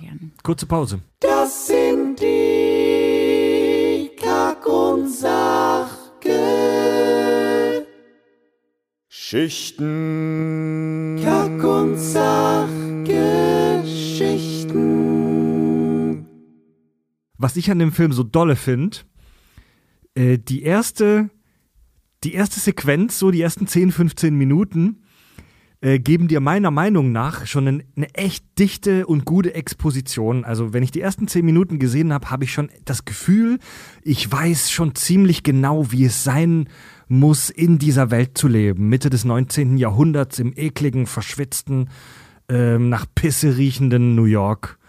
Also ich als jemand, der sich mit der Epoche jetzt nicht so intensiv aus, äh, auseinandergesetzt hat, denke das. Wenn wir jetzt rausfinden, ob das stimmt. Ähm, ihr habt, Tobi, Tobi, du und Richard, ihr habt euch ja ein bisschen mit der Historie beschäftigt. Tobi, wie war es denn damals in den Five Points? Ja, ähm, also ich wäre nicht ich, wenn ich nicht 200 Jahre vorher ansetzen würde. ich, ich, ich schweife kurz ab. Ähm, Und was haben die alten Griechen damit zu tun? ja, genau. Was haben die Griechen damit zu tun? Nee, äh, und zwar äh, aufgrund des Namens des Hauptdarstellers. Ähm, Amsterdam. Amsterdam ziehe ich noch mal äh, eine etwas weitere äh, Schneise. Und zwar, äh, viele wissen das wahrscheinlich schon oder haben es mal gehört, äh, New York hieß ursprünglich mal New Amsterdam, beziehungsweise Ney Amsterdam. Am Amsterdam. Nee, nee, Nee. nee. Oh nee. Also Neu-Amsterdam, das ist einfacher. So, und, äh, und war logischerweise, ne, also wie der Name schon sagt, in niederländischer Hand. Und ähm, es war tatsächlich auch die Hauptstadt von Neu-Niederland. Und nicht von Amerika oder New York, also nicht von den Vereinigten Staaten oder New York. Die gab es ja da auch noch gar nicht so Genau, die richtig. gab es noch gar nicht. Und ähm, wir sprechen jetzt von 1624. Dort ähm, sind die ersten 30 Familien, die hauptsächlich aus Holländern bestanden, aber auch ein paar Franzosen und so, ähm, sind da auf der Insel Manhattan, das war der erste, das erste Gebiet, was da so richtig erschlossen wurde in der Gegend, ähm, ist da besiedelt worden.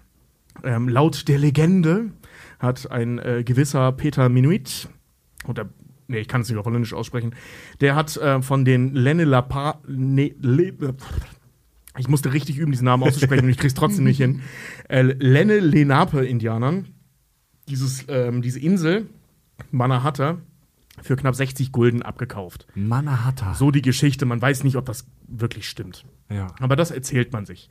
Und daraufhin haben die halt da angefangen rumzusiedeln und äh, das war auch alles ganz geil, weil das eine super fruchtbare Insel halt war.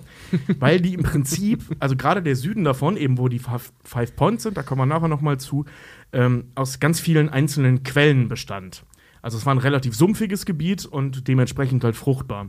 Und die haben dann da halt gebaut und so weiter und Leider war das eine ziemlich beschissene Zeit für alle Beteiligten, weil ähm, das war geprägt von Krankheiten, von, von äh, ähm, wie heißt von, von, von, von äh, Unruhen, von Kriminalität, korrupte Gouverneure, das volle Programm. Sein Name war Jimmy. Er wurde zwar nur zwölf, aber er war schon in der Blüte seines Lebens. Ja, genau, genau.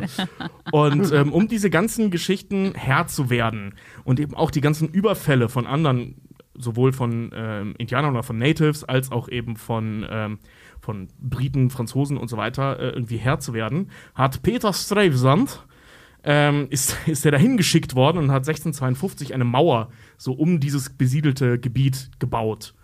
Und das ist genau da, wo heute die Wall Street ist. Deswegen heißt sie auch Wall Street. Ach so. Deswegen wollte ich diese kleine Geschichte zwischendurch mal kurz erzählen. Finde ich ganz geil. Und Fred war ja auch der, der vergessen hat, dass die Torschlusspanik hierher, hier aus Hamburg kommt, obwohl du selber mal Touren gemacht hast. Obwohl ich selber als Studijob Stadtführer war, ja, habe ich alles gelöscht wieder aus meinem Kopf. Ey, geil. Die Wall Street. die Wall Street. Also da stand damals die Mauer. Deswegen ist das auch einer der wenigen äh, ähm, Straßen in Manhattan, die nicht rasterförmig angelegt sind.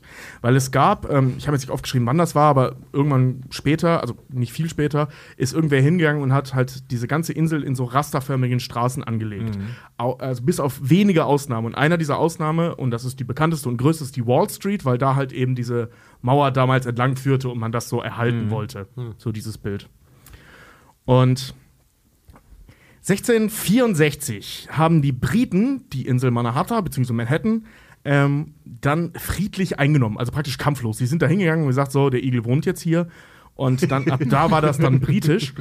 Und wie es dazu kam, So Christoph Kolumbus-Tag, ja, den Schlafsack reingeschmissen, gesagt, ist jetzt meins. ja, genau, genau. Und wie, wie das dazu kam, das ist super kompliziert und hat viel mehr mu mit Muskat zu tun, als man denken sollte oder möchte, weil die Geschichte ja eigentlich cool bleiben soll. Aber war sie nicht und ähm, das kann man sich, äh, kleiner Verweis auf den Podcast Geschichte der Geschichte, äh, Geschichten aus der Geschichte. Ähm, die haben eine Folge darüber gemacht, wie es dazu kam, dass Manhattan zu, zu ähm, England dann gehörte, beziehungsweise zu den Briten. Ähm, das hat was mit einem Deal zu tun, den die Holländer mit den Briten gemacht haben. Die Holländer haben dafür eine kleine Insel äh, am Arsch der Welt gekriegt, wo halt Muskat gewachsen ist und die haben dann Manhattan dafür gekriegt. Ja, Muskat war halt super, super, super wertvoll Genau. damals. Also ja. die hatten einfach ein Monopol darauf. Ähm, war rückblickend ein Scheißdeal, weil wäre nicht schlecht gewesen für die, für die äh, Kolonialmacht äh, Niederlande, wenn sie, naja, New York nachher gehabt hätten. Die Niederlande hatten es doch echt raus. Ich glaube, die erste Ware, die als Aktie auch gehandelt wurde an der Wall Street, war ja auch die Tulpenzwiebel. Ja, also die Niederländer, die waren schon krass. Also die äh, äh, ähm, westindische, nee, die niederländisch-westindische Kompanie. Also es gibt ja diese äh, äh, East India Trading Company, ne? die Ostindien Company von den Engländern. Die kennt ja jeder, vor allem aus Flut der Karibik. Ähm, die gab es halt genauso umgekehrt auch von den, von den, äh, ähm, von den Niederländern. Ja. Die war auch nicht viel weniger mächtig. Also die Briten, die waren ja krass, diese East India Trading Company. Die war ja irre mächtig. Die war ja viel mächtiger als der Staat. Aber äh, die Holländer hatten das auch. Bisschen kleiner, aber trotzdem krass. So, und ähm, ja, daraufhin wurde das, äh, ähm, wie gesagt, von den Briten übernommen. Und äh, irgend so ein Söhnchen von irgendeinem so einem Earl of York ist, hat dann da die, ähm, die Macht übernommen und seitdem heißt das halt New York. Und von 18, äh, 1788 bis 1790 war New York tatsächlich sogar die Hauptstadt der USA. Ähm, immerhin, kurze Zeit. Ist bis heute ja die wichtigste Stadt der USA, aber nicht die Hauptstadt. Äh, eine Zeit lang war es das auch. Und weil du vorhin sagtest, ähm, so dass die da alle super rassistisch waren und so, ne? Man hat das ja, man hört das ja immer über diese Sezessionskriege, beziehungsweise diesen Bürgerkrieg, diesen amerikanischen Bürgerkrieg, Norden gegen Süden, Sklaverei gegen Nichtsklaverei, beziehungsweise umgekehrt. Und das ist so nicht ganz richtig. Das fanden die im Norden auch alle richtig scheiße. Ähm, dass hab- die Sklaverei abgeschafft werden soll. dass die Sklaverei abgeschafft werden soll. Also, es gibt da Zahlen von 1703, also knapp 40 Jahre nachdem der Film auch spielt, ähm, hatten 42 Prozent der Haushalte in New York ähm, Sklaven. wow. Und 40 Prozent der Bevölkerung New Yorks waren Sklaven. Und das war ja schon nach Lincoln. Wow. Ne? Also, das war, das ging nicht von heute auf morgen und nee, es war auch nicht schwarz und weiß. Also, das war, ja. also die, die, die, die Fronten waren nicht schwarz und weiß. Also, das war, das hat sehr lange gedauert, bis das nicht mehr so war. Ja, es ist auch immer so ein Trugschluss zu denken, wenn man vom amerikanischen Bürgerkrieg halt auch irgendwie redet. Ich weiß, ist bei euch genau wie bei uns dauerhaftes Thema, ähm, dass man immer davon ausgeht, Norden gut, Süden schlecht. Ähm, Und dazwischen gibt es eine Linie und jeder, der nördlich der Linie lebt, ist Sklavereigegner und jeder, der südlich davon lebt, äh, hat fünf Sklaven äh, und trägt einen Cowboy-Hut und äh, schießt jubilierend in die Luft. Genau, aber Genau, das hat ja. sich halt, also die in den Gegenden, weil das auch sehr dicht besiedelt dann noch irgendwann in den Städten war, die hatten, so blöde wie es klingt, die haben zwar auch Sklaven, äh, hatten Sklaven, dann meistens im Haushalt, aber die konnten die nicht so ausbeuten wie die Leute im Süden, die halt riesige Plantagen und Ländereien halt hatten. Aber New York war sehr, sehr abhängig vom Süden, wirtschaftlich. Ja. Also wie gesagt, 40 Prozent der Bevölkerung New Yorks 1703 waren Sklaven. Wow. Also das ist schon, das ist schon hart. Und ähm, da gab es dann auch so weirde Geschichten. So 1741 war das, da gab es mehrere Brände in der Stadt. Und da gab es die große Geschichte der einer Versch- Verschwörung von den äh, Schwarzen zusammen mit einigen ärmeren Weißen, was darin mündete, dass 13 Schwarze bei lebendigem Leib verbrannt wurden, 18 Stück wurden gehängt, aber immerhin auch vier Weiße.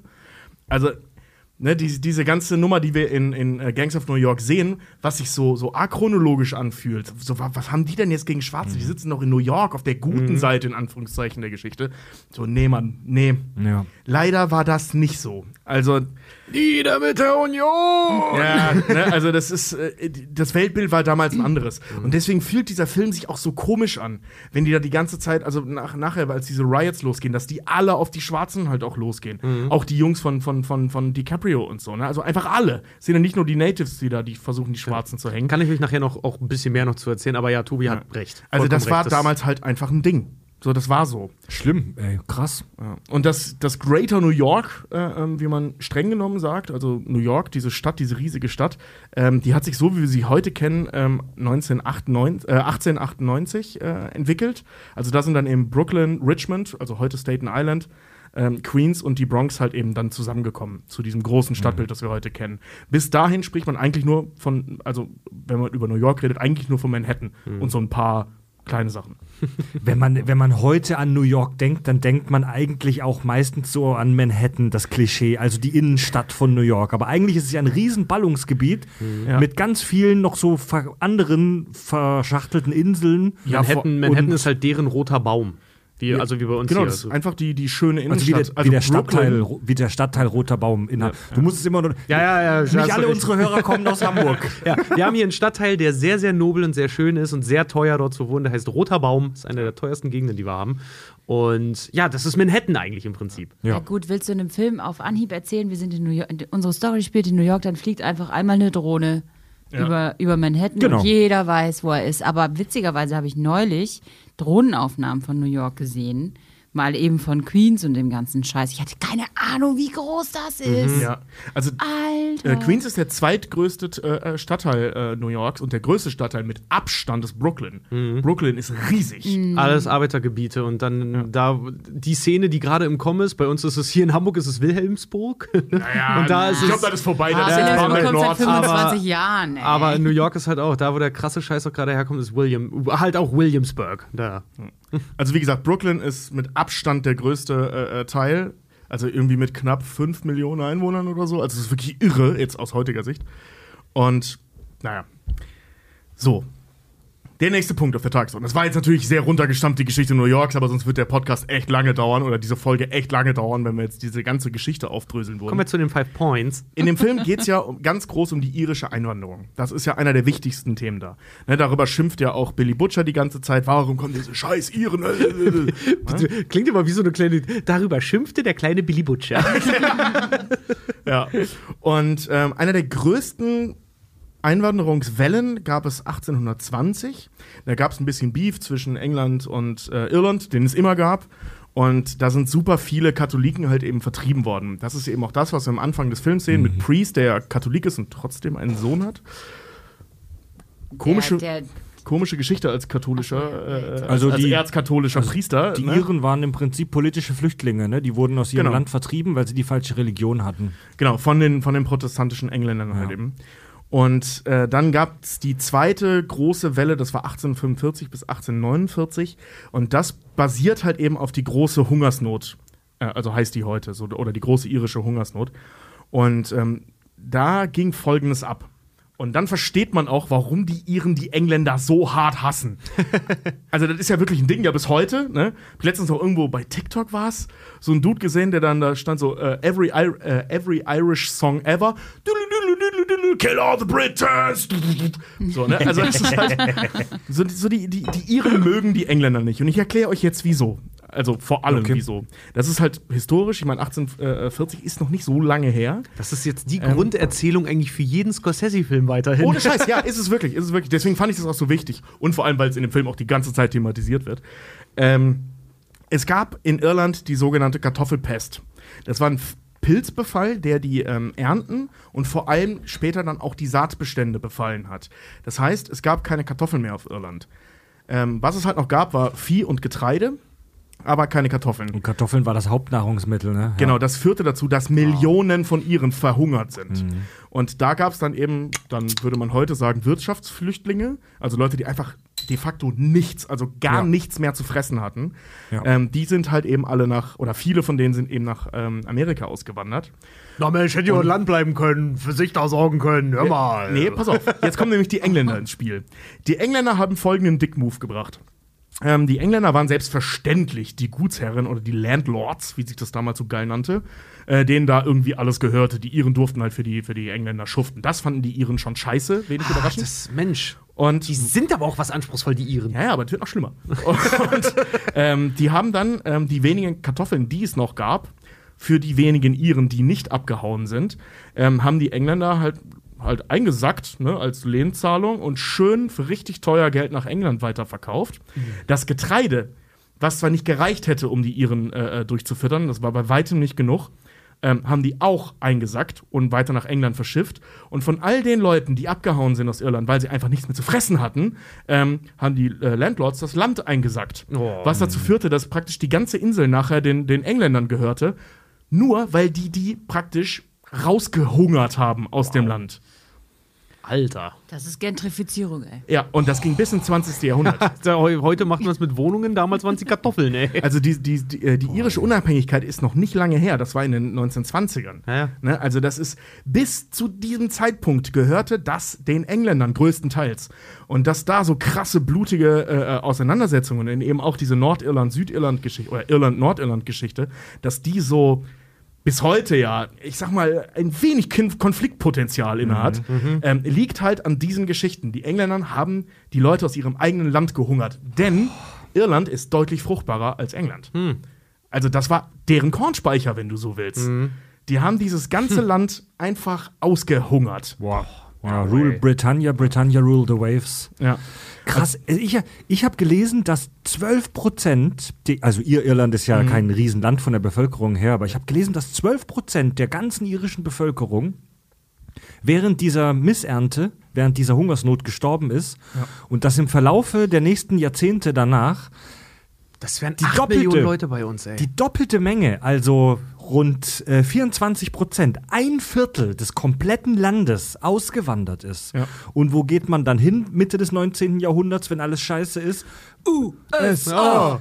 USA! Nein, weil, es, weil die, Bacon und Chips. die USA halt noch ein nicht fertig besiedeltes Land, da gab es noch der wilde Westen, viel freie Fläche. Man hat den Leuten erzählt, ey, geh nach Amerika, da wartet ein Leben, neues Leben auf dich. Und äh, die Amis wurden dann da wird äh, Gold aus dem Fluss also- geschürft. Und äh, hier in New York, Manhattan, ne, das war ja die zentrale Anlaufstelle, oder? Das war ja Genau, das, das, das- Nadelöhr, Da sind sie alle wo alle angekommen sind. Und das wurde dann komplett überschwemmt von Millionen von Iren. Also, ins, also roundabout in dem Zeitpunkt, also über Jahre halt natürlich, äh, ähm, man spricht so von knapp 5 Millionen Iren. Also zum Vergleich, Irland hat ungefähr 5 Millionen Einwohner. Also heute. Ne? Das waren damals, es ging wie gesagt über Jahrzehnte und die sind da halt hin. Das war anfangs alle in Philadelphia und dann eben halt in New York.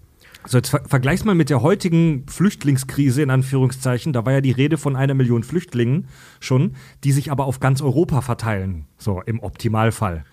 Aber hier, da im, 18, äh, im 19. Jahrhundert, hatten wir vier Millionen Iren und aus anderen Ländern sind ja auch viele Menschen nach, in die USA ausgewandert, die sich aber die durch dieses Nadelöhr New York durch wollten, durch diesen Flaschenhals. Ja, Die absolut, absolut verzweifelt waren und selbst Arbeit billiger gemacht haben als die Sklaven. Noch, äh, äh, also das ging ja sogar noch weiter, diese Nummer, dass sie so billig gearbeitet haben, das, da steckt ein relativ perfider Deal hinter. Also die meisten, die rübergegangen sind, waren alleinstehende junge Leute. Ja, Frauen wie Männer, ähm, weil die einfach. Die können so eine Fahrt überleben. Ja, so blöd das auch klingt. Ja, weil so, so, eine- so eine 60-, 70-jährige äh, äh, Person, das war ja damals, also schon extrem hohes Alter, und so eine Schifffahrt über den Atlantik zu der Zeit, das ist keine AIDA-Kreuzfahrt. Ja, So, ne? Also- außerdem, außerdem haben auch ganze Familien gespart, zusammengespart, um einen aus Mhm. der Familie zu schicken, Ja. der dann hier Gold, das ist dann später, ähm, der dann nachher Geld verdienen soll und dann die Leute zu Hause Ja. versorgen soll.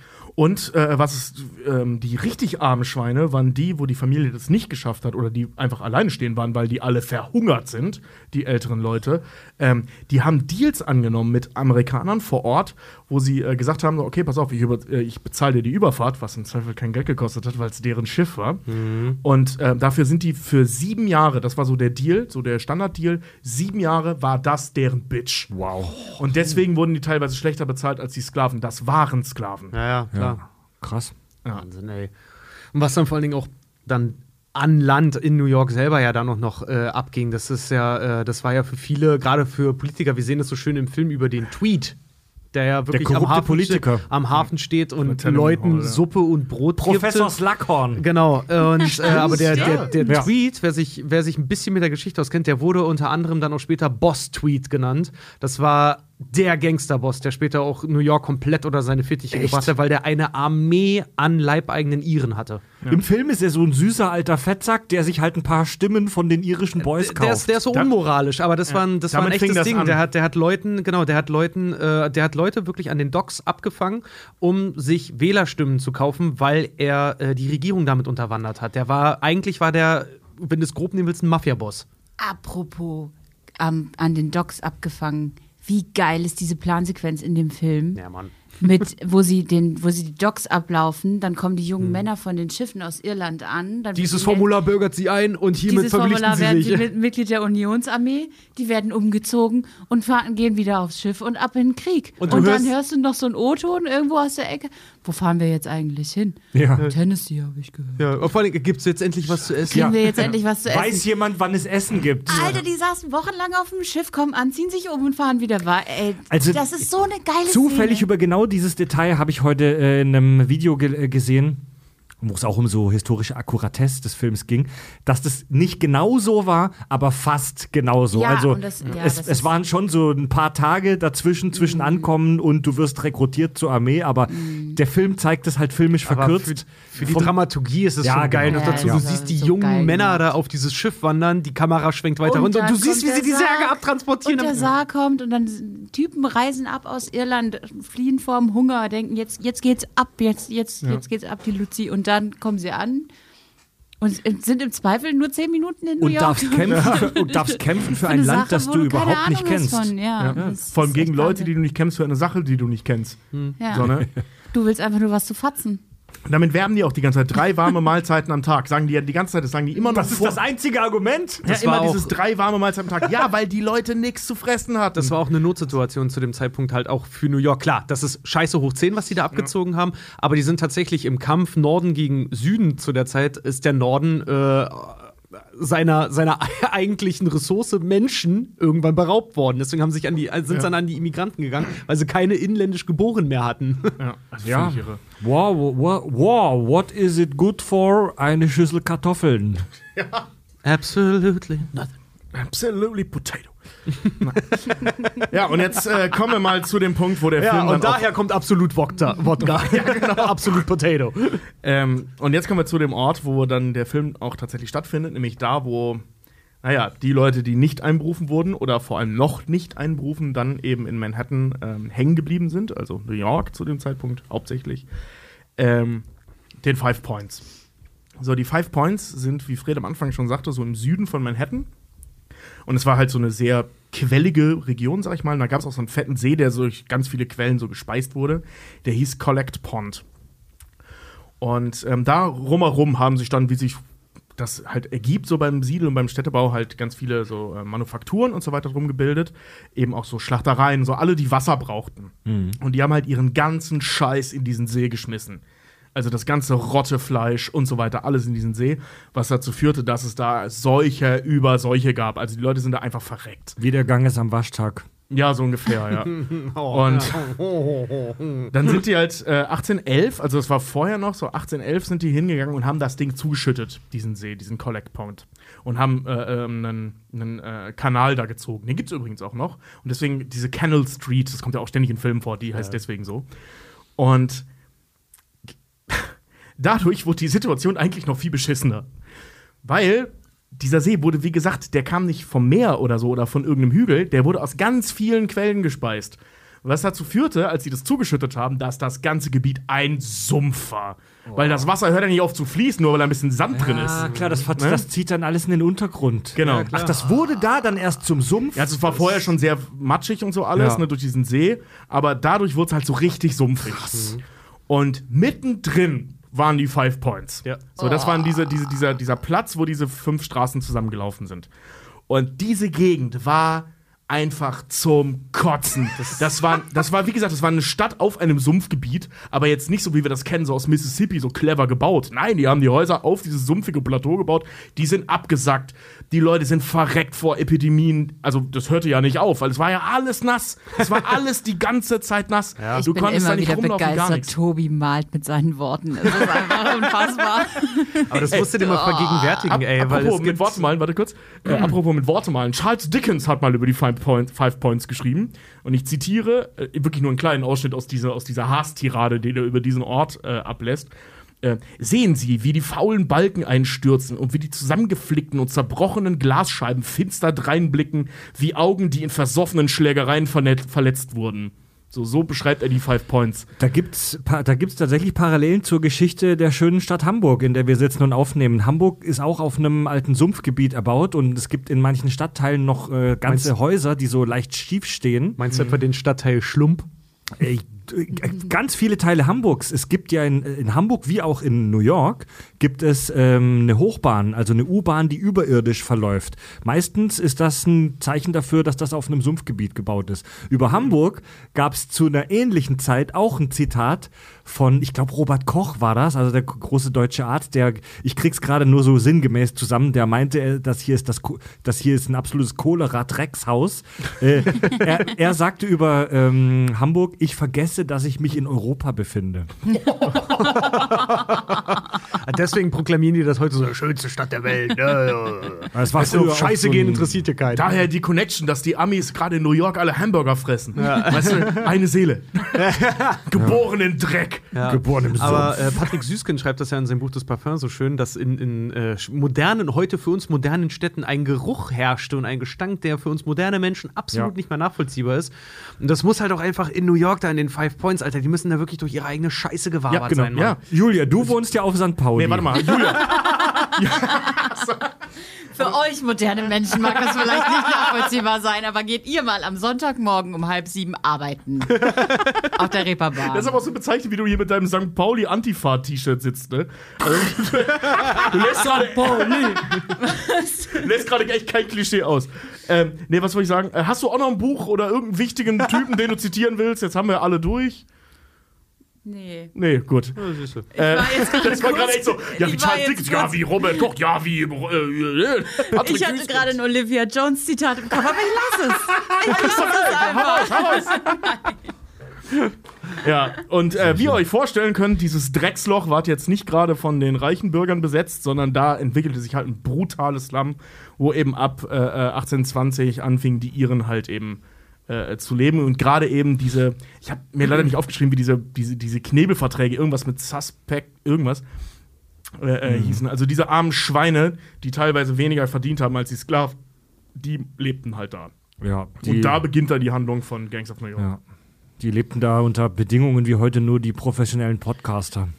Ja. Ja. Also das, was wir in dem Film sehen, diese Ecke da, wo die Five Points äh, zusammenlaufen, ne, die sah in der Realität wahrscheinlich viel, viel schlimmer aus. Paradise Square. Paradise Square, genau. Der muss in der Realität noch viel schlimmer gewesen Echt? sein. Ja. Ja, Also, das war halt ein Sumpfgebiet. Bei Scorsese hat das eher so was Wüstiges, aber das ist einfach ein Sumpfgebiet ge gewesen. Es bestand nur aus Scheiße, Pisse und Wasser. Und das ist, das ist nicht übertrieben. Also, das sah so aus. Reeperbahn Sonntagmorgen. Mo- Plus Kondome, also je nach.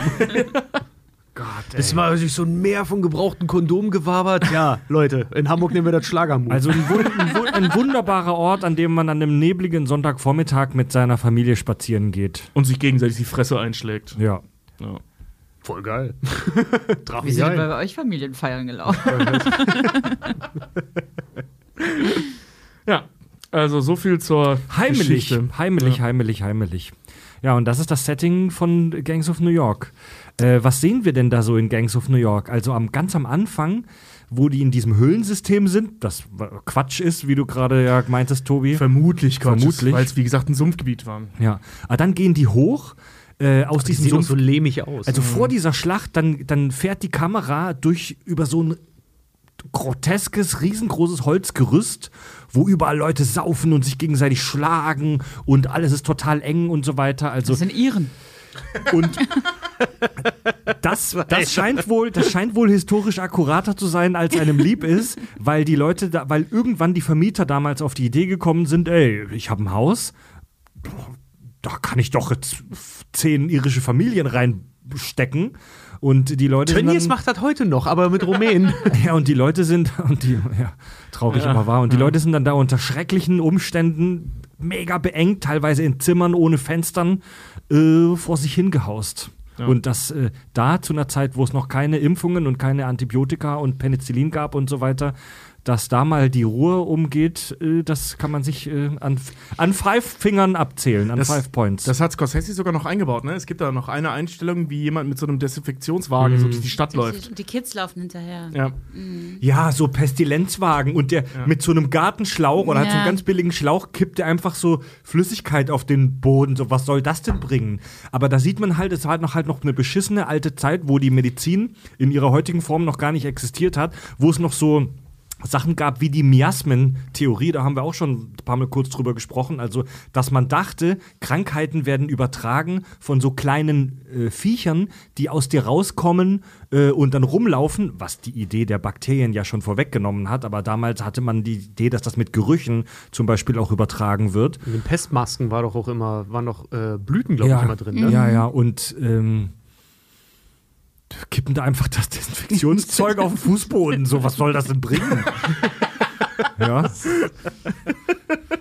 So in den Five Points mit so einem kleinen, weißt du, mit so einer Hausschippe, ne? mit, so, mit so einem kleinen Kehrer, womit du so einen kleinen Dreck. Ja, genau, Da, und da sich im Paradise Square hinsetzen und die Scheiße damit auffegen. Das bringt Genau, und das. die ganzen, die ganzen Wissenschaftsleugner, die ganzen Querdenker und Esoteriker und Vollpfosten da draußen, die die heutige moderne Medizin komplett ablehnen und sagen, wir wollen wieder zu alten Ideen zurück, wie der Vier-Säfte-Lehre oder der Miasmen-Lehre äh, und diesem ganzen Scheißdreck. Ähm, die wollen im Prinzip in eine Welt zurück, die wir hier bei Gangs of New York sehen, um es mal ganz drastisch auszudrücken. Ja. Und da sind wir bei dem Thema, das wir vorhin hatten, mit deinem Blinddarm. Keine Chance in den Five Ich habe Points. ich hab vorhin gesagt, für den, für den 1842 Fred wäre jetzt Schluss. Wäre Da jetzt Schluss Ende. gewesen, ja. Dann Ende. würden wir das. Er hatte. Ob dein Vorfahre so gestorben Ja, aber der wäre vor acht Jahren oder so schon Schluss gewesen, als du dir beim Impro die Ferse gebrochen, äh, äh, die, die, die, die Achillessehne gerissen Ja, nee, dann hätte er vielleicht einfach ein Bein verloren. Nee, nee, da aber da mit wär mit dem- 13 Schluss Wenn gewesen. irgendwas im Bauch ist, was man nicht direkt Ja, sieht, ist einfach, da war Sense. Ich bin, da war Fre- einfach ich bin. Freitag in die Notaufnahme, habe äh, meinen Blinddarm Samstag rausgekriegt, war Montagmorgen wieder zu Hause. Aber, aber die moderne Medizin funktioniert ja nicht. Nein. Sie sagten, ich hatte innere Blutungen. Was für Idioten. Blut gehört ins Innere. Hey, wahrscheinlich, wahrscheinlich, hatte ich einfach, wahrscheinlich hatte ich einfach nur, einfach nur Dünnschiss und die haben mir erzählt, das wäre der Blinddarm. Das wäre geil, wenn Sie du haben nur noch einen gebraucht für ihre Genau, Sammlung. ja, wenn die nur, wenn Fred eine Verstopfung gehabt hätte und die hätten dort, boah, Tobi bewirft mich mit Bier, äh, die hätten dort so einen Kotstock rausgeholt, so stellt euch vor, so Unterarmgröße und haben das Fred aber nicht gesagt. so, so, dass es geht so in, intern geht er jetzt um, wird immer besprüht und dann irgendwie gewogen. Böse Zungen würden ja behaupten, sie haben seine Versichertenkarte gesehen und haben dann entschieden, was. Helge, also Augen, Augen, und ja. Augen- und Rücken-OP müssen sie doch auch mal, ne? Ich, ich möchte an der Stelle übrigens eine großartige Serie empfehlen, für alle, die es noch nicht kennen. Schaut euch mal The Nick an. Mit- Alter, Clive no Owen. way. Alter. okay. Das spielt, das spielt kurz nach Gangs of New York bei der Erfindung oder bei der großen, äh, äh, bei den großen Entwicklungsschritten der modernen Chirurgie. Tobi, Ja. Auch in New York. Und Fred, denk über deinen, deinen Die Serie- nach, wenn du sie guckst. Die Serie hast du schon bestimmt 500 Mal empfohlen bei den Kack- und Sachgeschichten. Du geil hast ist. jetzt Ist geil, ja. eine Minute, um darüber zu sprechen, wie Leute anderen den Darm rausschneiden. Weil Oder sie- er sich selbst. wegen, Sich selbst, wegen darum geht's. psychischen Krankheiten. Achso, ja, nee, stimmt, das haben. Äh, genau, ja, genau. Deswegen habe ich immer so über The Nick gesprochen, weil da die, äh, die, die, die Grundlagen der oder die, die Anfänge der Psychiatrie gezeigt werden, wo die Leute halt noch Stücke Därme rausgeschnitten haben oder die Zähne gezogen haben, wenn du Depressionen hattest und so. Aber das Spannende an der Serie ist halt eben die Entwicklung der Chirurgie, weil das ist eigentlich die Haupthandlung, ähm, wie ähm, am Kaiserschnitt, ne, ist so das große Beispiel. Da gibt's, Clive Owen spielt einen Fachmann für Kaiserschnitte und damals war das noch nicht so, wer schafft's am schnellsten, sondern wer schafft es, dass wenigstens einer von den beiden, die da am Tisch liegen, also Kind 30 oder Mutter, überleben. Wow. Und das ist halt die Handlung, wie er versucht, das herauszufinden. Ja, krass. Also wie er die, vor allem wie er die Blutung stoppen kann. Und dann haben sie gemerkt, dass es langweilig wird. Und dann haben sie überlegt, was machen wir? Ja klar, der Chirurg operiert sich selbst. Ja. Serie zu Ende. Ja. Tolle Serie. Zwei Staffeln, wahnsinnig spannend, Grandioso. macht mega Spaß und fantastisch gespielt. Fantastisches Setting auch. Ja. Großartig gemacht. Sieht- Hammer. Sieht nicht zufällig ein bisschen aus wie bei Gangs of New York. Spielt halt nur 20 Jahre später. Ja, aber Tobi, vielen Dank auf 30, jeden ja. Fall für, diese, für diesen kleinen Ausflug ähm, in die Jauchegrube New York, Ja. der 1800er. Ähm, Richard, du hast dich ein bisschen mit dem historischen Hintergrund dieser ganzen Gang-Pisse beschäftigt. Gangpisse, Dieser, ja. ganzen, dieser ganzen Gang, die Dead Rabbits und die Natives und Das ist quasi der Ursprung der Bloods und Crips. ja, Die Bowery Boys. da gibt's die Szene, wo sie am Anfang sie Sch- Schlachtstellung beziehen und sich alle vorstellen, von welcher Gang sie kommen. Das ist total cool. Plug Uglies, die Bowery Boys, Stell dich mal- Guard. Stell dir mal so eine Eckschlägerei vor. Julia vom Hamburger Berg. Die Comeback Boys! Die Kack- und Sachgeschichten. Bergedorf Connection. Die wilden Wilhelmsburger. Die Snobby-Winterhuder. Und was da hinten? Wer, wer spielt nicht mit? Ah, das ist Eppendorf, aber die wollen nicht so. Die Wandsbeker Wampe. Genau, die Leute. Wampen. Geil. Die Barmbek Boys. Ja, Richard, mal, mal ganz allgemein, wie realistisch ist denn das, was uns hier Gangs of New York zeigt? Sehr realistisch. Also Leonardo DiCaprio fängt diese ganze Vorstellung der Gangs und Gruppen, die in den Five Points rumrennen, an mit New York war eine Region der, wie sagt das, ich glaube, Stammeshalter, Kriegsherren, äh, Ja. Manager durfte er damals noch nicht sagen, weil das waren sie so richtig nicht. Aber es gab arsch viele, also dadurch, wie Tobi es schon sagte, so viele Leute halt nach New York gekommen sind, war diese Grüppchenbildung einfach notwendig. Weil die Ja. wurden alle zusammengeschmissen, sowas wie Integration gab es noch nicht.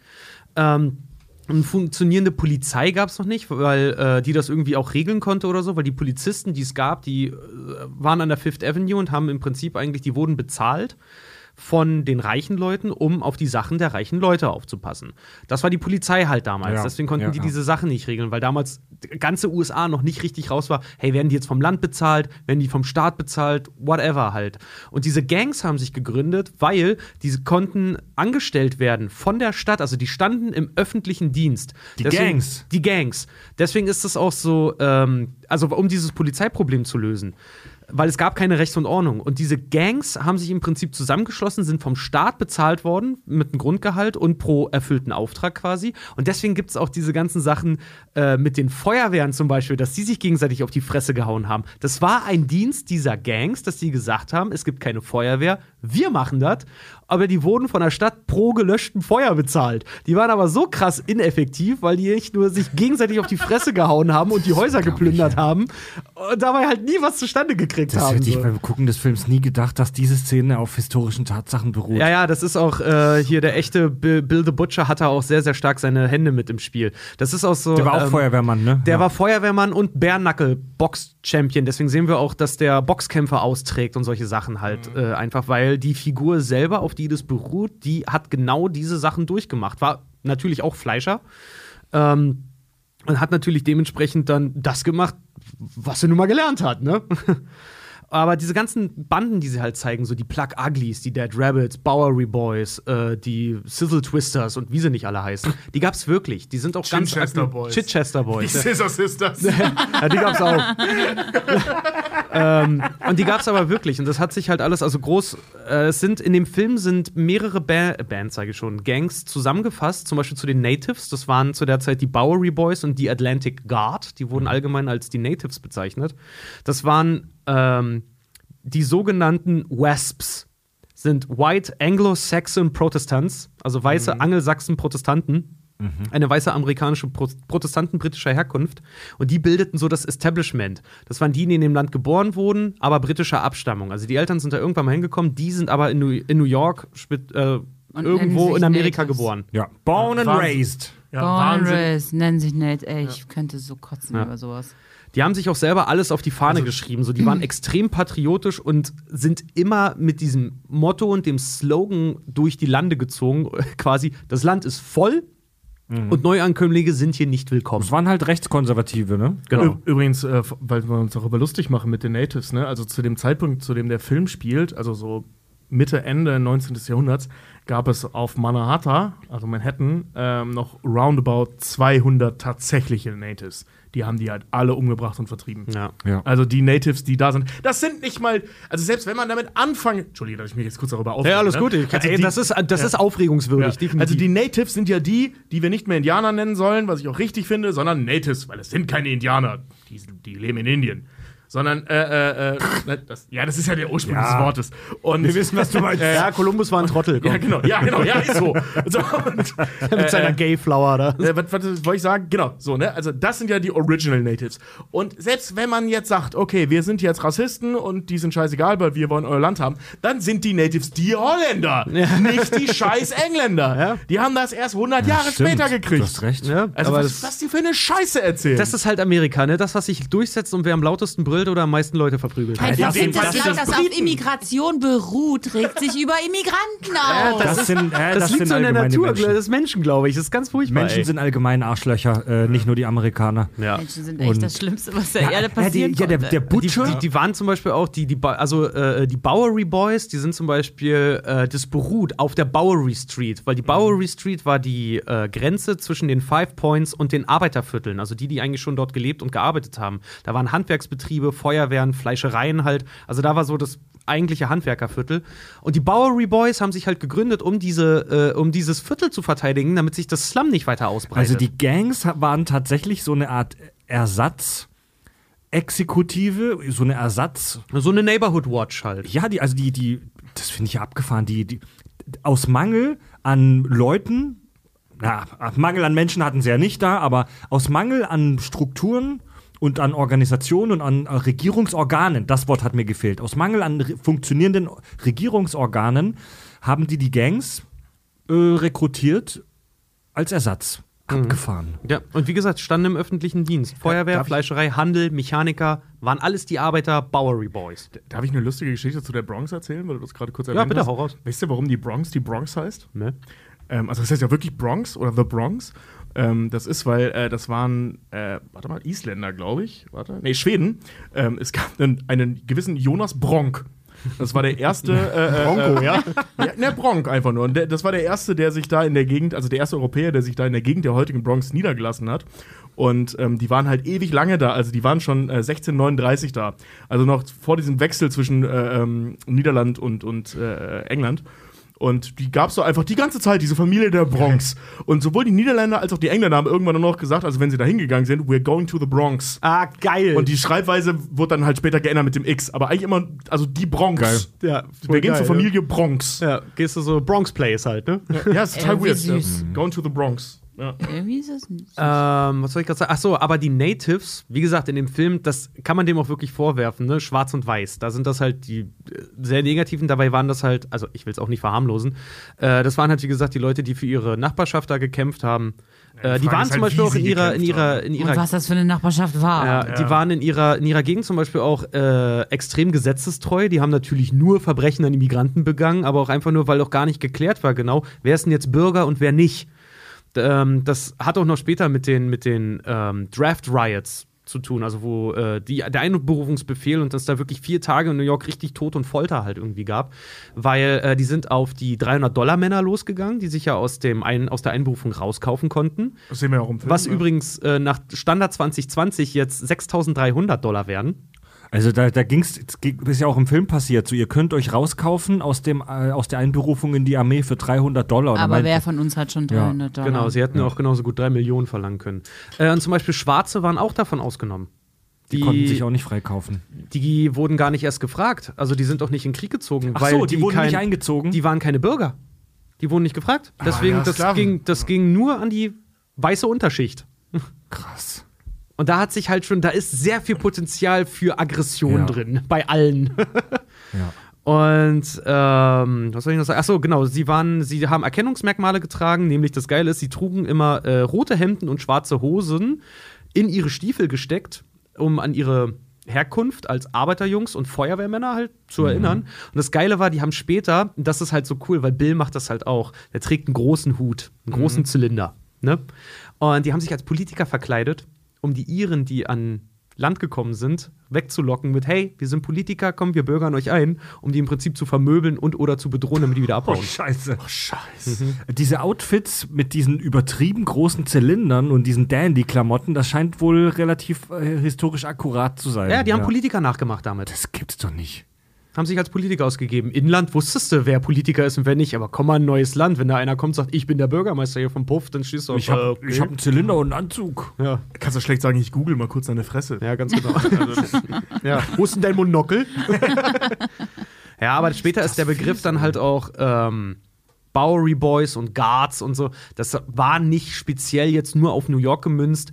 Das wurde später so ein Sammelbegriff für alle möglichen Gegenden, wo halt Arbeiterjungs sich zusammengeschlossen haben, um gegen wen auch immer zu kämpfen. Das waren halt dann Bowery Boys, weil das bekannt war aus New York. Und dann haben wir natürlich noch die Dead Rabbits oder die Mulberry Street Boys. Das waren die Iren dann. Das ist Leos Clique. Genau. Angeführt von John Morrissey, also die Figur, auf der auch Leo beruht, stark abgewandelt, weil der war der Anführer der Dead Rabbits. Ach, Ähm, Leos Figur basiert auch lose auf einer realen historischen Figur. aber extrem lose. Also außer Ah, dass, dachte, dass das Dead Rabbits angeführt gewesen. hat, außer dass der die Dead Rabbits angeführt hat, haben die nichts gemeinsam halt so. Was weil- wolltest du gerade sagen, Julia? Ich dachte, das wäre nur Bilde Butcher gewesen, auf dem der ganze Ich auch, Salmon ich auch, ja. basiert. Ja. Deswegen sage ich ja, die haben nicht viel gemeinsam, aber Bill the Butcher, da kommen wir nachher nur zu, das ist halt richtig geil, was es da für Parallelen gibt. Das wirft doch nochmal ein ganz anderes Licht auf die Figur, das ist richtig interessant.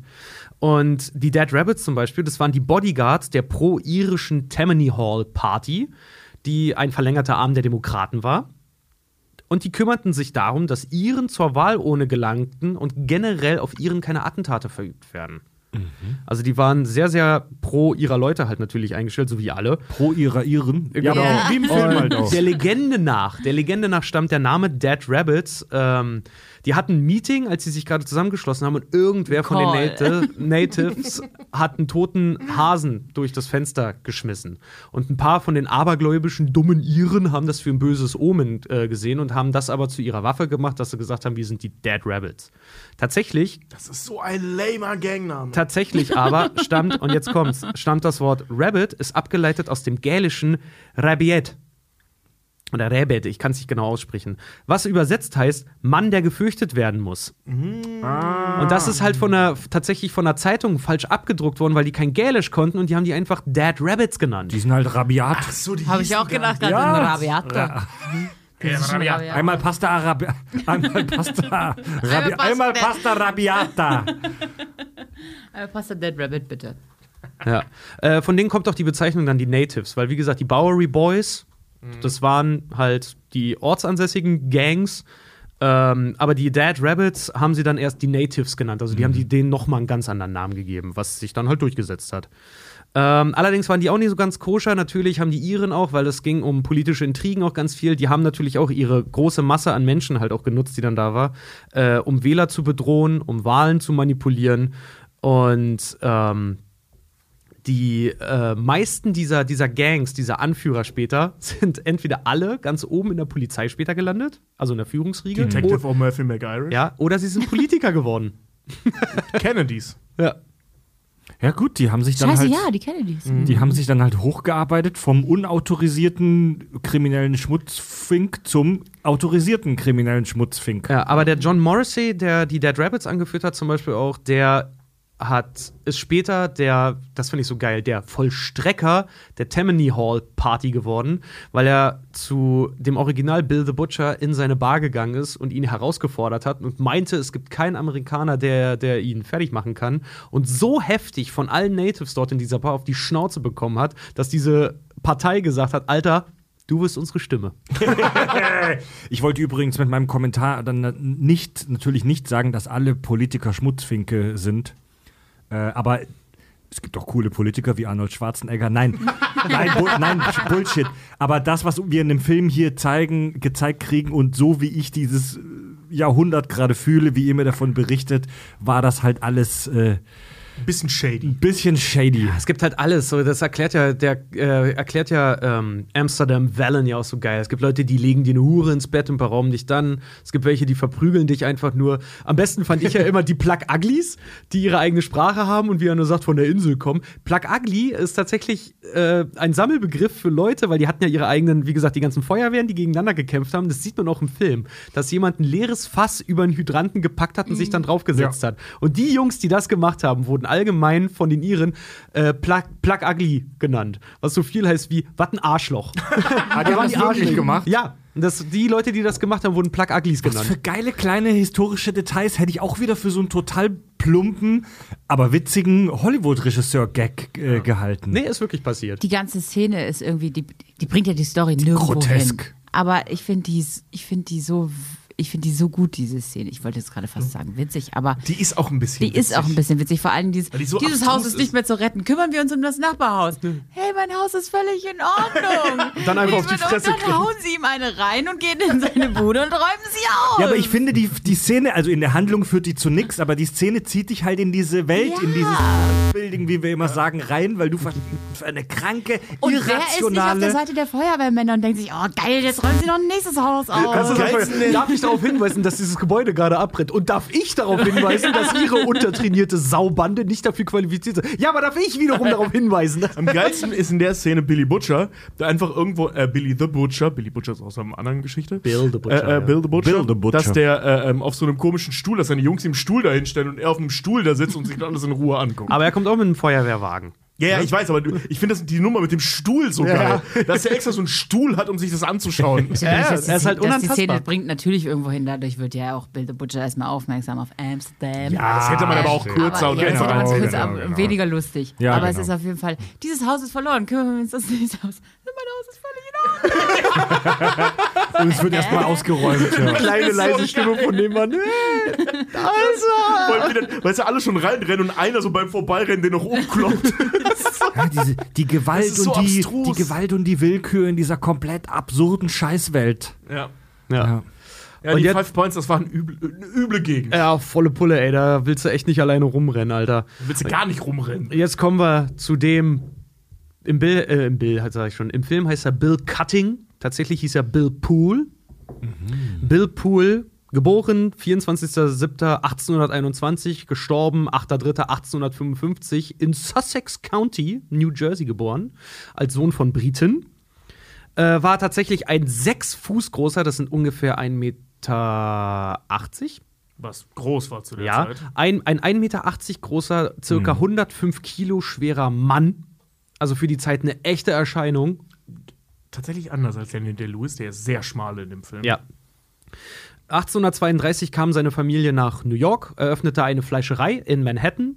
Er ähm, wurde auch Fleischer, genau wie sein Vater, und gleichzeitig aber auch Feuerwehrmann, weil er sich in seinen Gangs für seine Gegend halt engagiert hat, hat als Feuerwehrmann Er war halt gearbeitet. in der Feuerwehrmann-Gang. Genau, und vor allen Dingen Fleischer zu sein. Fleischer zu sein, das ist halt auch so geil, weil Fleischer zu sein hat ein bestimmtes Standing damals gehabt. Wenn du als, als Amerikaner, der dort geboren ist, wenn du Fleischer warst und ein richtiges Handwerk gemacht hast, dann warst du wer. Dann haben die Leute auf dich gehört, dann warst du wirklich so, ey geil, der ist Fleischer, der hat, der hat, der kann das immer noch machen. Weil diese Berufe wurden irgendwann ganz billig dann an die Iren abgegeben. Und deswegen war das so für die Amerikaner, war das so ein, so ein Urding, so geil, der, der, der macht das immer noch, der ist nicht aus dem Geschäft rausgedrängt worden. Ey, wenn du in dieser abgefuckten, von Armut zerfressenen Dreckswelt äh, Five Points lebst, dann ist so ein ordentliches Steak, wie wir das auch in dem Film da sehen, ja, echtes Statussymbol. Ja, klar. Und vor allem, wenn du es verarbeitest, das heißt, du kontri- kontrollierst äh, äh, Die den- Verteilung die davon, Verteilung ja. und Ja. du kannst dir selber das beste Stück halt nehmen. Ne? Vor allem, wenn er jetzt, also du sagst, er ist in den 50ern dann gestorben. Äh, in den 40ern fing diese ähm, Welle der verhungernden Iren an, die da angekommen sind. Und stell mal vor, du bist dann der, der was zu essen hat. Ja. ja. Er machte sich in den Five Points seinen einen Namen als Bare-Knuckle-Boxer. Also wer von euch mal Snatch gesehen hat, da ist äh, Will, Will Smith, sag ich schon, äh, Brad Pitt, ein Bare-Knuckle-Champion. Was so viel bedeutet, die kämpfen ohne Handschuhe. Ja, die hier Fight Club da geht's, Beispiel, da ne? geht's richtig zur Sache. Auf die Fresse ohne Hilfsmittel. Genau, und Bill the Butcher hat sein äh, Nickname nicht von irgendwoher. Nicht nur, dass er Fleischer war, aber der war ein zutiefst gefürchteter Boxer, weil der äh, extrem unfair gekämpft hat. Der hat nicht davor zurückgeschreckt, Leuten Ohren und Nasen abzubeißen während der Kämpfe, Augen auszudrücken und seinen schon besiegten Gegner buchstäblich zu Gelee zu verarbeiten. Also der hat richtig einen hinterhergegeben. Fieser Mit dem Motherfucker. wollte es sich echt nicht anlehnen. Er war ein unfassbar heftiger Trinker und hat 1850 dann die Bar Bank Exchange gegründet, äh, nach, dem, nach, dem Verkauf, nach dem Verkauf seiner, seiner Fleischerei, seiner Familienfleischerei. Was ist denn das für ein Name für eine Bär, Bank, Bär, Bar? Keine Ahnung. Keine Ahnung, ich fand's, ich fand's geil. Voll geil. Was steht Ähm. auf seiner Visitenkarte? Bill Butcher, Trinker, Kampfkoloss, Scoop, Barkeeper. Barkeeper Ja, skrupelloser Boxer, Feuerwehrmann, Vater, Liebhaber. Ja, vor, allem, vor allem eher so Banker, äh, äh, Barkeeper. Also bei dem Namen, sorry, wenn du ihre Das ist bist und du siehst so- diesen Namen, dann denkst du auch, geil, hier werde ich mein Geld los. Das ist übrigens auch die Kneipe, die man sieht, ähm, wenn er sagt, so, wenn du das nächste Mal, wenn du hier reinkommst, musst du, musst du was dabei haben. Für, die Gese äh, für meine Gesellschaft muss man zahlen. Das ist seine Kneipe. Ja. Das ist seine Bar da, wo, wo die auch spielen. Deswegen kann er sich doch alles erlauben. Die prügeln sich da ja auch per permanent. Ähm, er ha- hat sich halt einen Namen durch das Boxen gemacht, ist dann dort auf die äh, New Yorker Gangsterriege, sind halt auf ihn aufmerksam geworden, eben weil der eine echte Erscheinung war und Ein echt gefährlich Finger. halt, ne? Und dann ähm, war er erst Mitglied der Washington Street Gang, die dann später die Bower Bowery Boys wurden. Wie gesagt, die haben sich engagiert, die klauten und kämpften, haben sich in der Feuerwehr engagiert, öffentlicher Dienst halt, ne? Er war Anti-Immigrant, Anti-Katholik, äh, Nationalist und auf Iren konzentriert. Ähm, genau, er hat eine, eine gegen die Iren gegründete nationale Partei gegründet, die Know Nothings. äh, eine, Ein Auskopplung, eine Auskopplung der Demokraten und sie waren auch gegen Katholiken, anti-irisch, anti-Immigration, Populisten und Xenophoben. eine ganz geile Also Organisation. er war ein richtiger Nazi eigentlich, Ja. auf gut Deutsch. Ja, die sind auch noch heftiger geworden. Nach Bills Tod dann 1855 äh, wurde dann noch festgelegt, dass die Mitglieder nur noch einheimisch geborene, von einheimischen Eltern stammende Nicht-Katholiken sein sollten. Okay. Ja.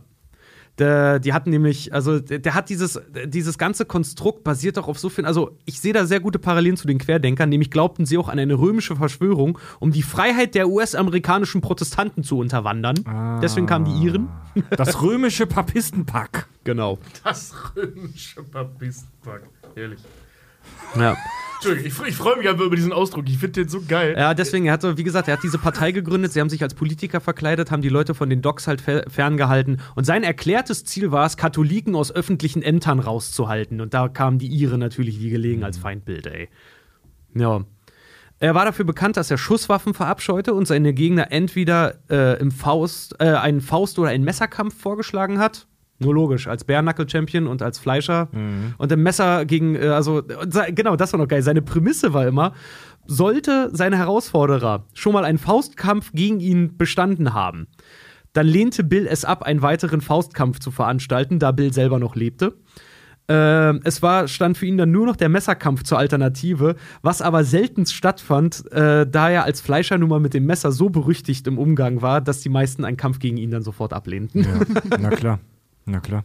Ja. Wenn du dir irgendwann einen Ruf aufgebaut hast, dann will niemand mehr gegen dich kämpfen. Ja. Gestorben ist er dann in einer Bar, als die Dead Rabbits ein Attentat auf ihn voll, vollübt haben, an, äh, in Auftrag der Anführer der Dead Rabbits. Der Angreifer schoss tatsächlich, als er seine Waffe zog. Das ist richtig geil. Das ist in, einer, in, einer, in einem Zeitungsartikel von der Zeit ist das dokumentiert. Der Angreifer schoss sich selber in den Arm beim Ziehen der Waffe, stürzte dabei und schoss dabei Bill ins Bein. Bill fiel zu Boden, konnte sich nicht mehr richtig bewegen. Der Angreifer schaffte es, vor ihm sich wieder auf die Beine zu hieven, schoss ihn im Bauch und Brust. Und Bill Poole, alias Bill Cutting, hat mit diesen Verletzungen sagenhafte 14 Tage noch gelebt. Alter. Mhm. Unter höllischen Schmerzen. Als er starb, waren seine letzten Worte: Goodbye, boys, I die a true American. Was auch in Filmen übernommen wurde. Ah, sagt er das auch im Film, echt? Da sagt er, thank God I die a true American. Ja. ich sterbe als echter Amerikaner. Er, war, er war eine Ikone in New York. Bei seiner Beerdigung waren 5000 Menschen anwesend und hinterließ Frau und Sohn und starb nicht wie im Film während des Bürgerkrieges, sondern davor. Das war Bill the Butcher. Was für eine Drecksau. meine Fresse. Krass, sehr krasse Sympathisches Geschichte? Kerlchen, Ey, Alter. Ich, also, wenn man das siehst, denkst du, meine Fresse. Wenn der im Film halt sagt, so, weißt du, wie ich so lange überlebt habe? Weil ich ein Feuerwerk der Angst abfeuer. Ja, volle Pulle, ey. Sympathisches Kerlchen auf jeden Fall. Ja. Die Story, dass äh, wie Bill Cutting, also Bill the Butcher im Film, dass, dass, er, dass er so ein Glasauge hatte, ist Quatsch, hat er nicht gehabt. Es gibt aber eine Geschichte, äh, wo in der Zeitung berichtet wurde, dass ein Ire in einer Bar so heftig von den Bowery Boys verprügelt wurde, dass die ihm ein Auge ausgeschlagen haben und der dann wohl angeblich äh, mit zermatschtem Gesicht, weil der hat dann äh, so eine fette Narbe wohl gehabt, weil die Zeitung selber, selber schrieb, äh, was war das irgendwie, das Fleisch in der Wange hing gar grauenhaft von seinem Körper hin herunter, das provisorisch halt irgendwie genäht wurde und der dann halt wirklich ein falsches Auge wohl irgendwie hatte und diese genähte Wange. Ich könnte mir gut denken, wahrscheinlich Inspiration für Leos Narbe und Nee, ja. nee, vor allem auch für die Narbe vom Butcher. Der zeigt doch hier einmal auf seine Narbe und sagt so, das ist das, was dein Vater mir beigebracht hat. Und das Auge hat er sich ja selber so, er hat rausgeschnitten. mich so verprügelt, dass ich dachte, äh, ich werde nicht mehr. Ja, ja. Mhm. Also wahrscheinlich haben. Ja, kann ja sein. Stimmt das, stimmt das mit dem Sofa prügeln? Das klingt Das eigentlich so, als hätten die Geschichte ja. da umgedreht einmal. Ja, das Ja. erzählt er ihm ja, als er am Bett von Cameron Diaz liegt. Dafür war sie dann wieder gut, ne? Um die Geschichte aufzuarbeiten. Ist echt so. Es gibt irgendwie zehn Szenen oder so mit ihr. In den meisten klaut sie oder sie streiten sich darum, ob sie jetzt mit Butcher fickt oder nicht. Und zweimal wird sie halt einmal beinahe gebumst und einmal gebumst. Toll. Tolle Figur. Danke, Hollywood. Danke, Merkel. Danke, Harvey Weinstein, ich stimmt. sagen. ey. Stimmt. Danke, Harvey Weinstein. Ich hätte nicht gedacht, dass ich diesen Satz irgendwann mal sage. Ich nehme ihn hiermit offiziell zurück. ja, aber du hast ihn ja auch sarkastisch gesagt. Gut. Ja. Gut. Ich hoffe, es ist rübergekommen.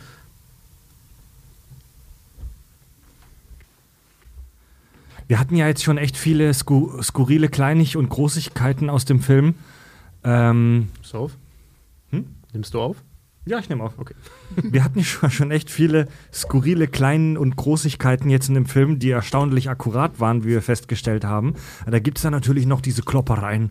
Da gibt es dann natürlich noch die zwei großen Schlachten am Anfang und am Ende und noch parallel während der zweiten äh, Klopperei noch diesen Aufstand. Und das war wahrscheinlich auch traurige Realität, oder? Ja, also der Manhattan Draft, die Manhattan Draft Riots, die Ja. waren äh, bis heute sind sie der größte zivile und radikal urba- urbanste, äh, urbansten Ausschreitungen in der amerikanischen Geschichte. Die gingen vier Tage lang. Von Montag bis Donnerstag, das haben die so festgehalten. Und Montag und Dienstag waren da die schlimmsten Tage. Also da ging es richtig zur Sache. Das ging so weit, dass äh, die äh, Milizen und Truppen, die in Gettysburg gekämpft haben, gerade, dieses große, die Schlacht von Gettysburg, dass die nach New York gebracht wurden, um da Ruhe einkehren zu lassen, ja. Dass die auch wirklich, ähm, die sollen nicht so viele Leute über den Haufen geschossen haben, wie es im Film gezeigt wird, dass die den Mob da zusammengeballert haben. Aber das, was, dass die gegen Schwarze äh, gegangen sind und gegen, gegen, gegen reiche, äh, reiche Leute und gegen alle, die im Prinzip sich aus dieser ähm, Aus dieser aus Draft-Logik dieser Wehr, rausziehen. ne? Wehrpflicht raus, rausziehen konnten. Gegen die sind die alle vorgegangen, haben die aufgeknöpft, angezündet. Also da, da war richtig Unruhe, ey. Nämlich, der Punkt des Ganzen war, ähm, es gab zu wenig Kämpfer im Norden, deswegen wurde dieser allgemeine Einberufung, äh, Einberufungsbefehl ausgerufen. Und äh, das war halt ein Aufstand der Arbeiterklasse gegen dieses Ding, weil es gab nun mal die Prämisse, für 300 Dollar kannst du dich da rauskaufen. Ich habe es vorhin schon gesagt, heute umgerechnet wären das 6.300 Dollar ungefähr. Äh, was halt, stell dir mal vor, du musst, du, du musst zur Musterung und die sagen dir, ey, für 6.300 kommst du da aber raus. Ne? Genau, und du, du bist halt wirklich armer Schlucker in diesem Ghetto, man kann es nicht anders sagen, und du, du, du kannst dir nicht mal, du, du weißt nicht mal, ob du dir morgen dein Fressen kaufen kannst. Und dann sollst du über 6000 Steine berappen. Ja. Das ist schon heftig. Ja. Und vor allem die Iren haben halt dagegen gekämpft, weil die das natürlich auch nicht akzeptiert haben. Die kommen da gerade an und sollen dann gleich, wie wir schon sagten, für ein Land kämpfen, was sie überhaupt noch gar nicht kennen und mit dem sie sich überhaupt gar nicht identifizieren, weil die einfach aus Not dahin gekommen sind. Und ähm, die Krawalle waren halt auch daher, äh, da, also dieser, dieser extreme Ra Rassismus und alles drumherum war halt auch dem geschuldet, dass es gerade in New York halt auch noch viele gab, die eigentlich mh, mit dem Süden mehr oder weniger so ein bisschen sympathisiert haben. Weil New York war damals schon eine Handels- und eine Wirtschaftsstadt. Und die waren durch ihre Nähe zum, zum Wasser und dass die natürlich dort permanent Schiffsverkehr hatten, die waren extrem von den äh, Waren aus dem Süden abhängig. Die haben Baumwolle vom Süden bekommen, haben die in New York verarbeitet zu Jeans, Hemden, whatever und haben das in die Welt rausgeschifft. Und als es dann plötzlich hieß so, äh, ja, wir können die jetzt nicht mehr so billig herstellen, weil wir keine Sklaven mehr haben, sind die Preise teurer geworden, was wiederum zur Existenznot geführt hat. Zieht einen Rattenschwanz nach sich. Ja. Um wahrscheinlich beim beliebtesten Haustier in den Five Points zu bleiben. Die Proteinquelle schlechthin. ja, aber das waren, das waren die Gründe halt dafür. Also wie gesagt, New York oder speziell der Norden war sehr vom Süden auch äh, teilweise da noch abhängig äh, von denen. Deswegen ja auch so nieder mit der Union, Lincoln ist ein, ist ein blöder Sack. Und äh, also dieser Befehl hat aktiv dazu geführt, dass Leute äh, äh, und die, das Aussetzen der Sklaverei, das soll das nicht beschönigen, das war eine gute Sache. ja. Aber damals hat das dort halt äh, zu, zu einer Existenznotlage halt Ja, geführt. Ne? Ey, weißt du, was ich mich gefragt habe, schon während dem Gucken des Films, wenn es den Leuten da so dreckig geht in dieser Scheißstadt, wenn da alles so kacke ist und es gibt nichts zu fressen, es gibt keine Jobs und es gibt Gang Wars, warum ziehen die dann nicht weiter? Warum ziehen die dann nicht aufs Land und äh, bauen sich da eine Existenz auf? Mal ganz blöd gefragt, ziehen gen Westen? Also da sind zwei Dinge sind da passiert. Äh, ähm, Großteil der Iren ist gen Westen gezogen. Also es ähm, äh, teilweise bestand, oh jetzt lass mich nicht lügen, LA oder Francisco. Ich weiß nicht mehr, einer von diesen beiden großen San kalifornischen Francisco. Städten. Da wurde Gold aus den Flüssen geschürft. Ja, ja, schon klar, aber ich meine, einer von diesen beiden Städten, ich bin mir jetzt nicht mehr ganz sicher, bestand zeitweise aus 20 Prozent Iren. Also die sind einfach durchs ganze Land gezogen, aber es sind halt logischerweise sagenhaft viele hängen geblieben. Also die meisten sind raus. Und das Zweite, ähm, was da passiert ist, ist, dass es ähm, je nach Kreis, ich sag mal, kulturellen katholischen Kreis, aus dem du da kamst, aus Irland, äh, die Leute denen gesagt haben, die sollen nicht aufs Land, die sollen in der Stadt bleiben. Das war so ein praktisch Befehl von oben, wenn du so willst, Ding. Deswegen gab es diese Verschwörung mit dem Papst und so. Also, dass die Leute halt eben nicht wieder Bauern Ja, wurden. und weißt du, auf dem Land ist auch nicht alles immer toll, gerade in dieser Zeit. Also auf dem Land, gibt, auf dem. Land gibt es im Zweifel noch weniger Jobs als in der Stadt. Und du musst auch ums Überleben kämpfen. ja, aber es gab halt Land ohne Ende, ne? Und gerade Ja. in der Ja, Region, das da gibt es ja fruchtbares Land. Musst du ja auch bezahlen. Das musst du auch bezahlen und bestellen und alles. Und, also ne? als armer Schlucker aus den Five Points kannst du ja nicht einfach. Also Naja, doch, das haben ja viele gemacht. Ich wollte gerade sagen, also viel Land gab es da nicht zu kaufen, weil es einfach niemandem gehörte. Das war ja das Ding, deswegen war es ja das Land der Freiheit und der Möglichkeiten. Das war einfach leer. Das gehörte niemandem. Und das konntest du dir ja nehmen. Das haben, wie gesagt, auch viele gemacht, aber halt eben bei weitem nicht alle. Okay. Okay. Also die sind schon Richtung Westen gezogen, aber es waren einfach so viele, wie gesagt, also allein in dieser kurzen Zeit waren es knapp 5 Millionen. Ja gut, So, du musst ja ja auch hin. mal über dein eigenes Denken nachdenken. Also wenn du irgendwo ankommst, dann setzt du dich doch eher in eine schon bestehende Infrastruktur rein. Ja. Ähm, und versuchst da irgendwie Mo- Moneten zu machen, als jetzt irgendwo in die Walachei zu sitzen und ein Karnickel zu jagen. Also, ähm, Ja. Ich als bekennender Ravenclaw und Plug Ugly muss sagen, äh, d- als Plug Ugly war das in den Points geil. ja, zumal du ja, du kommst ja aus einem Gebiet, das gerade von den äh, Briten ausgehungert wurde, auf dem Land, halt eben aus der Landwirtschaft. Ähm, dann gehst du ja nicht in, in die neue Welt, die immer noch von den Briten regiert wird, und äh, fängst da wieder mit Landwirtschaft an. Also da bist du ja das traumatisiert. ist auch eine Logik, die ich nicht ganz verstanden habe. Warum sie, gehen sie in, von dem einen britischen Land ins ein, andere, also Ja, äh, dominierte, nicht regiert, ich sondern gerade sagen, dominiert. ja, Ich war ja auch nicht alles britisch, ne? es war ja auch ja. teilweise französisch, teilweise holländisch, teilweise deutsch. Also das äh, super wenig Deutsch, aber auch das gab es ja. Es gab ja eher deutsche Anwanderer als deutsche Siedlungen. Ja, die, die Natives, die waren auch sehr von, von Deutschen überzogen. So. Ja, das gab waren- das mega viele, ne? Philadelphia. Das wollte ich gerade sagen. Wir Angelsachsen halt. Wir hatten das, glaube ich, in der äh, Man in Black Folge, wo wir auch über so Einwanderung in den USA gesprochen haben. Äh, die, die, die deutsche, die, die äh, Bevölkerungsschicht in den USA, die deutsche Wurzeln hat, ist tatsächlich deutlich größer als die, äh, die irische Wurzeln hat. Also insgesamt sind viel mehr deutsche Einwanderer in die USA als Iren tatsächlich. Ja, nur halt Aber- nicht prozentual aufs Land Irland, Deutschland gerechnet, ne? weil Deutschland Ja. sehr viel größer ist als Und die Irland. deutschen Einwanderer, die kamen halt jetzt, soweit ich weiß, nicht so konzentriert in dieser Phase, sondern die haben sich halt über zwei Jahrhunderte oder länger noch verteilt. Okay, es gab natürlich auch große Einwanderungswellen von Deutschen, besonders äh, zu Zeiten des Zweiten Weltkriegs, als da viele weg wollten und mussten. Aber diese Zeit, die wir hier in Gangs of New York sehen, da, das ist halt die große irische Aus- bzw. Einwanderungswelle. Ich habe zu dem Film eine kleine historische Interpretation. Die ist jetzt aber tatsächlich, also das, das schlägt dir ins Gesicht. Das ist jetzt, wenn ich das jetzt euch vortrage, dann sagt ihr nicht, oh, so habe ich das noch nie gesehen. aber ähm, und zwar haben wir hier als ganz zentrales Motiv in dem Film den Epochenwechsel beziehungsweise äh, den untergehenden Lebensentwurf. Ähm, Als Beispiel der Western. Ähm, ganz konkret Red Dead Redemption 2. Oder im Prinzip auch der erste. Ah, das Ende der Cowboys. Also Red bei, Redemption. ich weiß nicht, hast du Red Dead Redemption gespielt, Julia? Nein, habe also ich nicht. Prinzip, aber ich kenne die Story. Ich habe mit, Es mit ist sowohl Prinzip- mit Tobi als auch mit Sven Ja. zusammen gewohnt. Ich kenne die Story von Red Dead Redemption. es ist im Prinzip wie in den, wie in den meisten Western, ähm, die, die Cowboys so als letzte Überlebende eines romantischen Lebensstils, Wildwestromantik, Freiheit, Natur, Naturverbundenheit ähm, und in ganz vielen Western und besonders bei Red Dead Redemption geht es darum, dass dieser Lebensstil der Cowboys langsam untergeht und dass es nur noch wenige Leute sind, die Also ein diese bisschen wie in der Serie Hell on Wheels. ja, und dass die diese Ehre, diese alte Cowboy-Ehre halt hochhalten und äh, noch, noch echte Männer sind. Und dass aber langsam so die neue Zeit einbricht, die Zeit der Industrialisierung.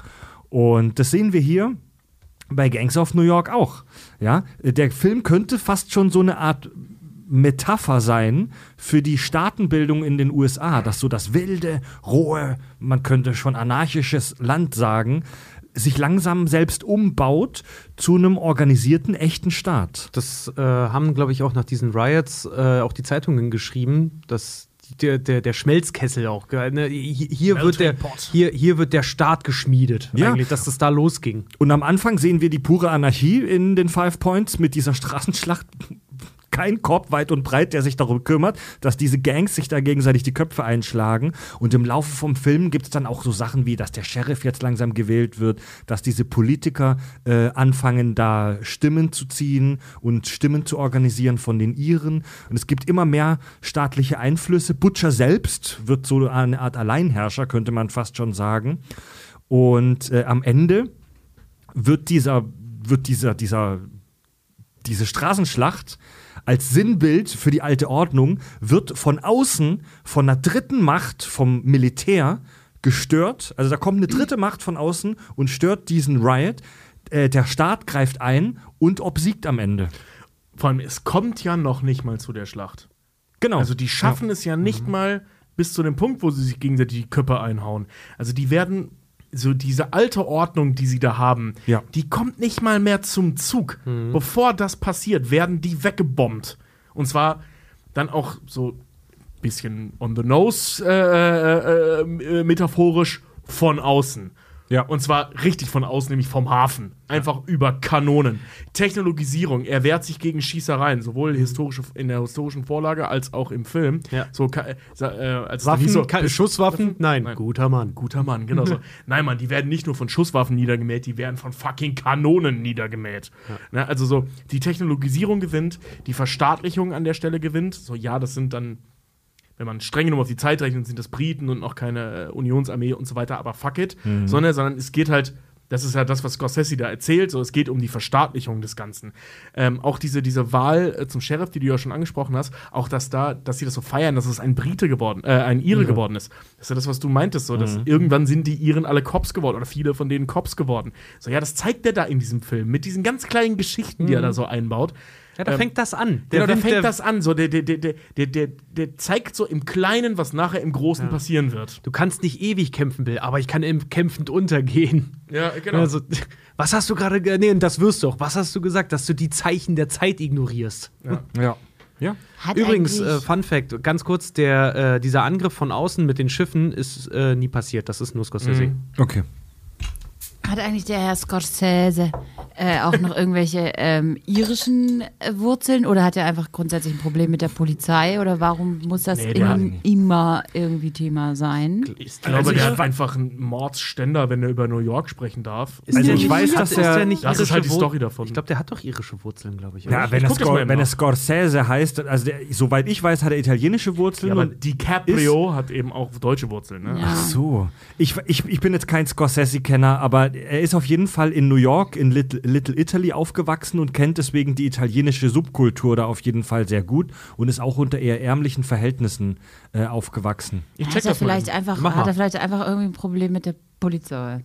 Oder, oder eine, eine, irgendwie eine Affinität dazu. Also irgendwas. Also er irgendwas ist selber war, ja- war kein Rowdy-Jugendlicher, sondern eher ein Kränklicher. Er hat wegen Asthma äh, teilweise monatelang im Krankenhaus verbracht und da angefangen mit Drehbuchschreiben. Und Storyboards. Und, ja. Classic. Mhm. Und aber hat halt schon immer so ein Fable gehabt für die bösen Jungs halt, ne? Ja, Ja, aber Naja, vor allen er wollte zeitweise Priester werden. Also, Ja, er hat ein Fable für die bösen Jungs. Er ist ja Ja, aber wahrscheinlich das- katholisch, also definitiv. Aber jeder braucht doch so seine Nische. Ich meine, Scorsese macht Gangsterfilme, wo es meistens um Iren dann halt irgendwie geht und New Yorker Geschichte. Und Mark Wahlberg, wenn irgendwo ein korrupter äh, Bostoner Bulle gebraucht wird, ist der der Erste, der aus der Ecke springt. So, ne? ja. Ja, ich meine, der ist halt auch einfach ein Stereotyp vor dem Herrn. Ne? Ja, volle Pulle, also ähm, wandlungsfähig ist, ist der nicht. Aber Mark wir waren ja Wahlberg? jetzt nicht bei den Wahlbergs. Aber Mark Wahlberg ist am En- am Ende von Departed der einzig äh, äh, moralisch korrekte Charakter. Er ist der Einzige, der niemanden bescheißt. Plot Twist. Ja, das stimmt. Das stimmt. Der Ratte- unsympathischste von allen. Eine Ja. Ratte in Film zu zeigen heißt, bedeutet filmische Redundanz. Die Simpsons, ey, das ist so geil. Und dann, Ralph läuft, und, dann läuft Dropkick Murphy. Nee, also Scorsese ist Vollblut äh, ähm, äh, äh, äh, Italo-Amerikaner. Okay. Dann Sein wollte er Vater kommt direkt daher und seine Mutter in erster Generation da geboren. Hm, aber kommt eben auch aus Italien. Kommen die alle aus Corleone? Äh, Tobi, du, äh, hattest du nicht eine kleine Theorie oder hast du dich nicht gefragt, ähm, oder wir alle uns gefragt, warum denn die Hauptfigur Amsterdam heißt? Ja, pass auf. Da möchte ich zwei Dinge zu sagen. Amsterdam Vallon. Erstens, ähm, wir haben ja vorher schon gelernt, Amsterdam, also Neu-Amsterdam, war der ursprüngliche Name von New York. Wieso ist jetzt der Typ, der die neue Zeit einläutet, benannt nach der ganz alten Zeit? Ja. So, Punkt eins. Punkt zwei, das möchte ich jetzt mal kurz hier unterbringen, weil einer der, weil ich ehrlich gesagt nicht weiß, wann sonst, ähm, einer der wichtigsten Symbole in diesem Film ist ja dieses Amulett vom heiligen Michael. Oder vom Erzengel Michael, ne, was er da die ganze Zeit mit sich rumschleppt. Jo, Was jetzt ist wird's ganz- katholisch, Leute. Genau, jetzt wird's katholisch und, und jüdisch. Genau, haltet Ähm. eure Pimmel fest und schafft die Jungen raus. Nee, weil, weil, weil ja, warum haben Ja, ja. Katholiken alle Mittel? Klassischer das, Richard. Das ist doch dieses. Das, Find, findest du nicht, du gehst zu weit mit deinen Witzen über die Kirche? Äh, ist die Kirche nicht zu weit gegangen? Point made. Ja, gut. Äh, pass auf.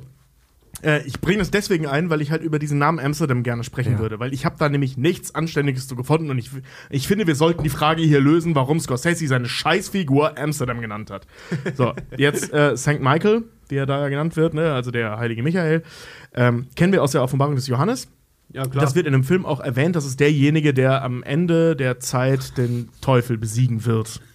So, ne? Also der, der, äh, nee, warte mal, Blödsinn. Der, der den Teufel besiegt hat bei seinem Aufstand gegen Gott. Also der, der Satan äh, ver verkloppt hat. So, und das kennt auch, das kennen, also Richard, du jetzt nicht, weil im Osten gab es ja nicht so viele Ikonologie, Ikono, pff, Nee, nee, ikonische wir, wir Dinge. feiern Ostern wegen der Eier, ist schon okay. Naja, äh, dieses Bild, das kennt ihr bestimmt auch Wir so. Katholiken auch. Die unsere sind hart gekocht. Ja, unsere sind empfindlich. Oh Gott. naja, jedenfalls. jedenfalls dieses Bild da von, von äh, so, das kennt, kennt ihr bestimmt. Übrigens also unser Format auch. Holy Shit. Mit Gerne diesem- mal reinhören. Da komme ich gleich auch noch zu, ja. Mit diesem Drachen, der da am Boden liegt und dann steht da jemand mit einem Speer drüber. Ich Das bin, ist der ich bin, bist du katholisch, Julia? Ja, sicher. Echt? Ich war, ich war evangelisch, also protestantisch. Ähm, und in, der, in Kieselbronn vor der evangelischen Kirche ist eine Statue vom Erzengel Michael, der mit einem ziemlich geilen Schwert tatsächlich so ein Viech äh, runterdrückt. Ja, das ist, das ist Satan. Ja. Voll geil. Und so, das ist so das, was man kennt. Ähm, in der, also die Bibel müsst ihr wissen, das habe ich ja schon ein paar Mal erzählt, die war früher deutlich größer, als sie heute ist. Ne? Das ist dann irgendwann in irgendeinem vatikanischen Konzil. Ich will jetzt nicht die Zahlen nennen, weil ich mich sonst vielleicht blamiere, weil ich weiß es nicht mehr genau. Ähm, Sie war DIN die- A2. genau, das ist das, was ich sagen wollte. Früher war die in DIN A2. Nee, äh, ähm, war die sehr viel länger und da wurde eine Menge Schriften rausgeschmissen und die Bibel, die wir heute kennen, die ist eigentlich in der Zusammenstellung noch gar nicht so alt. Die war früher viel dicker. Und alles, was da rausgeschmissen wurde, nennt man, grob gesagt, äh, nennt man heute Apokryphen. Und in diesen apokryphischen Legends. Schriften, die Legends, ja, ja, tatsächlich. Ja. Die Bibel Legend Stories. Ja, Extended Universe. So. Und ähm, da gibt es diese ganzen Geschichten, die wir kennen mit den Erzengeln und so, ne? Also Lucifer und Michael und so weiter. Und in diesen Apokryphen ähm, war zum Beispiel äh, er sowas, also Michael sowas wie der Vizekönig im Himmel. Reich mir den Das war der- Penis. Das war der oberste Heerführer der Streitmacht des Herrn. Also, wir So, so ein Kriegerengel, ne? genau, der ist auch der Schutzheilige der Soldaten und Fallschirmjägern. Wow. Also, und witzigerweise der Schweizer und österreichischen Polizei. Aus irgendwelchen Gründen. Ja. Und, aber jetzt sind wir schon hier, was ich so meinte mit der Symbolik. Der Typ, der nach der Stadt benannt ist, wie sie früher hieß, trägt das Symbol des obersten Herrn, äh, äh, Herren des Streitmacht des Herren, andersrum. Ne, trägt das Symbol des obersten Heerführers der Streitmacht des Herren. Der Warrior Angel. Also wirklich der OG Warrior Angel. Also er ist wirklich der krasseste von allen. Er ist übrigens auch der, der mit dem äh, Flammenschwert äh, Sodom zerstört hat. Das war einer von den beiden Engeln, die versucht wurden, zu vergewalt äh, vergewaltigt zu werden. Scheiße, da können die Saber Rider echt einpacken, ey. Ja, das, das Schwert, was er da in der Hand hat, ist ein flammendes Schwert. Höre, höre für mehr dieser Stories in unserem Premium-Kanal, äh, unser Format Holy Shit. Ja. Zwei äh, Sachen übrigens, wo bei Holy steht. Wir haben schon zweimal über Michael gesprochen, ohne das zu wissen, weil es halt nicht mehr in der Bibel steht. Äh, ähm, der, der Engel, der ähm, Isaak gerettet hat. Also der gesagt hat, Bro, Bro, Bro, Bro, hör auf, du brauchst deinen Sohn nicht killen, war ein Gag. Ähm, das ist auch Michael gewesen. Ah. Laut den Apokryphen. Scheiß Und- Influencer. War nur ein Prank, Bro. Und so, jetzt haben wir ja Amsterdam, der das trägt. Der das Symbol desjenigen trägt, der am Ende den Drachen töten wird. Der oberste Heerführer der Streitmacht Gottes. Der Schutzpatron der Soldaten und Fallschirmjäger. Weißt du, also das ist so, also platter kann man es ehrlich gesagt nicht machen. Sondern es ist schon, aber auch ein bisschen geil, so, ne, weil es sind halt Katholiken. Ne? Also Priest heißt ja auch sein Vater. So hier, nimm das Zeichen für als, als so richtig eingefleischter Katholik, der auch ich nicht bin oder war oder wie auch immer, ähm, hab das auch nicht erkannt. Ich so, Michael, Michael, irgendwann, irgendwann mit Engeln, keine Ahnung. Aber wenn du so richtig krass katholisch unterwegs bist, hätte man es eigentlich da schon wissen können, wie der Film nachher ausgeht. So, Ja. ne? Also, nee, bevor Butcher auftaucht, das ist ja noch davor. Also, du hättest da schon sagen können, okay, da taucht gleich ein Typ auf, der der Böse ist, denn am Ende wird Michael den Drachen töten. Aber der der Name ist ja, der Name ist doch erdacht, ne? Der heißt ja nicht wirklich so. Der heilige Michael, ja. Nein, ich meine in Amsterdam. Ja, genau. Und der Typ, der das kriegt, heißt Amsterdam. Nee, der hieß ja, wie hieß der? Der Anführer der äh, Ist Rabbits? egal. Ist egal. Äh, ja, anders. nee, ja, nee, aber der, ja, nee, Leonardo DiCaprio lässt sich, Der heißt Amsterdam. nein, der erdenkt den Namen doch. Nein, nein, nein, der heißt Amsterdam Vallon. Ja. Er heißt wirklich so. Ich dachte auch immer, er benutzt einen Nickname, Sein aber nein, Vater er heißt Amsterdam so und so. Priest Vallon. Steht ja auch auf dem Foto drauf da Ja, von ihm. ja, der Nachname Ja, aber- schon, aber ich dachte, weil das heißt ja, wie, wie heißt du? Er fragt ihn ja, wie, wie heißt du? Und dann gibt es diese, Ja. diese Pause. Ja, ja. Also Ähm, lass, lass, uns mal nicht, lass uns mal nicht ab, uns, uns selbst uns ablenken. Warum heißt diese Amsterdam Amsterdam und was hat es jetzt mit dem Erzengel Michael zu tun? Tobi, ist doch deine Hypothese. Nein, meine- nein, nein, nein, ich habe eben keine Hypothese. So. Ich wollte euch das mit dem Symbol erzählen. mein- ach so. Und dann die Frage stellen, wieso heißt dieser Typ Amsterdam? Ach so. Der Ich meine, ich meine, wenn er, wenn er den Erzengel halt so vor sich trägt, wie du sagtest, er besiegt den Drachen und so, ne, das kommt ja genau sowas halt auch im Film vor. Der Butcher Ja, genau feiert, das passiert. Der Butcher äh, feiert äh, den Sieg über Priest und trinkt ein Glas Feuer. Ne? Ähm, ja, ist schon extrem symbolträchtig, aber ich, ich finde auch Julias Punkt nicht verkehrt, weil ich dachte auch lange, dass Amsterdam eigentlich ein Nickname ist, nur um, äh, weil Bill Cutting in dem Film ist ja, wie er sagt, I am New York, ne?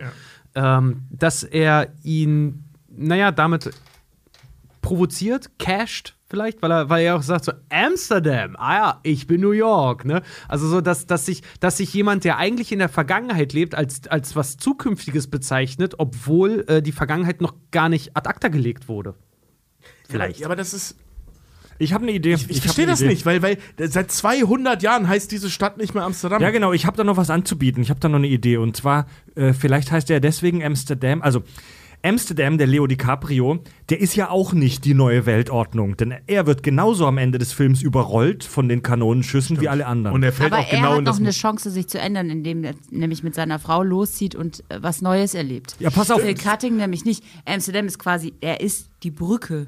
Genau, er, er Ah, ist, vielleicht hat er sich dann er Colt ist genannt. Der Gründ, er ist der Gründergeist. Er ist vielleicht sogar der ursprüngliche New Yorker Gedanke, wenn es den gab, von Freiheit und Gleichheit. Oh, das ist Und er gut. kommt halt, also er heißt so, wie die Stadt früher hieß, als da noch alles ein bisschen besser war als heute, vermutlich. Ja, sein Vater sagt ja auch, wir werden jede Hand, die versucht, uns von diesem Land zu vertreiben, erbarmungslos abschlagen. Und dass dieser eigentliche Gedanke, wir kommen in dieses Land, um ein besseres Leben zu haben, dass er da wieder anknüpft.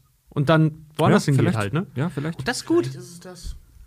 Oder es ist so richtig platt, einfach nur gegen die Briten. Das hier gehörte den Holländern, verpisst euch. Ja. Ich glaube wirklich nicht, dass der ähm, geta ein getaufter Amsterdam ist. Glaube ich nicht. Glaube ich nicht. Ich glaube, das ist von ihm ein erdachter Name. Ich habe nämlich genau auf diesen, auf diesen Gedanken hin die ersten Szenen nochmal angeguckt, wo er sich vorstellt und so und habe geguckt, sieht man irgendwo was? Guckt er irgendwo hin? Weil oft gibt es das ja. Wenn jemand mal schnell einen Nickname erfinden muss, dann sieht er irgendwas. Dann heißt er dann plötzlich, ja, mein Name ist Daniel Wall, weil er auch gerade auf eine Wand guckt oder irgendwie sowas. Also und dann habe ich halt extra Film, geguckt. Äh, egal, ja.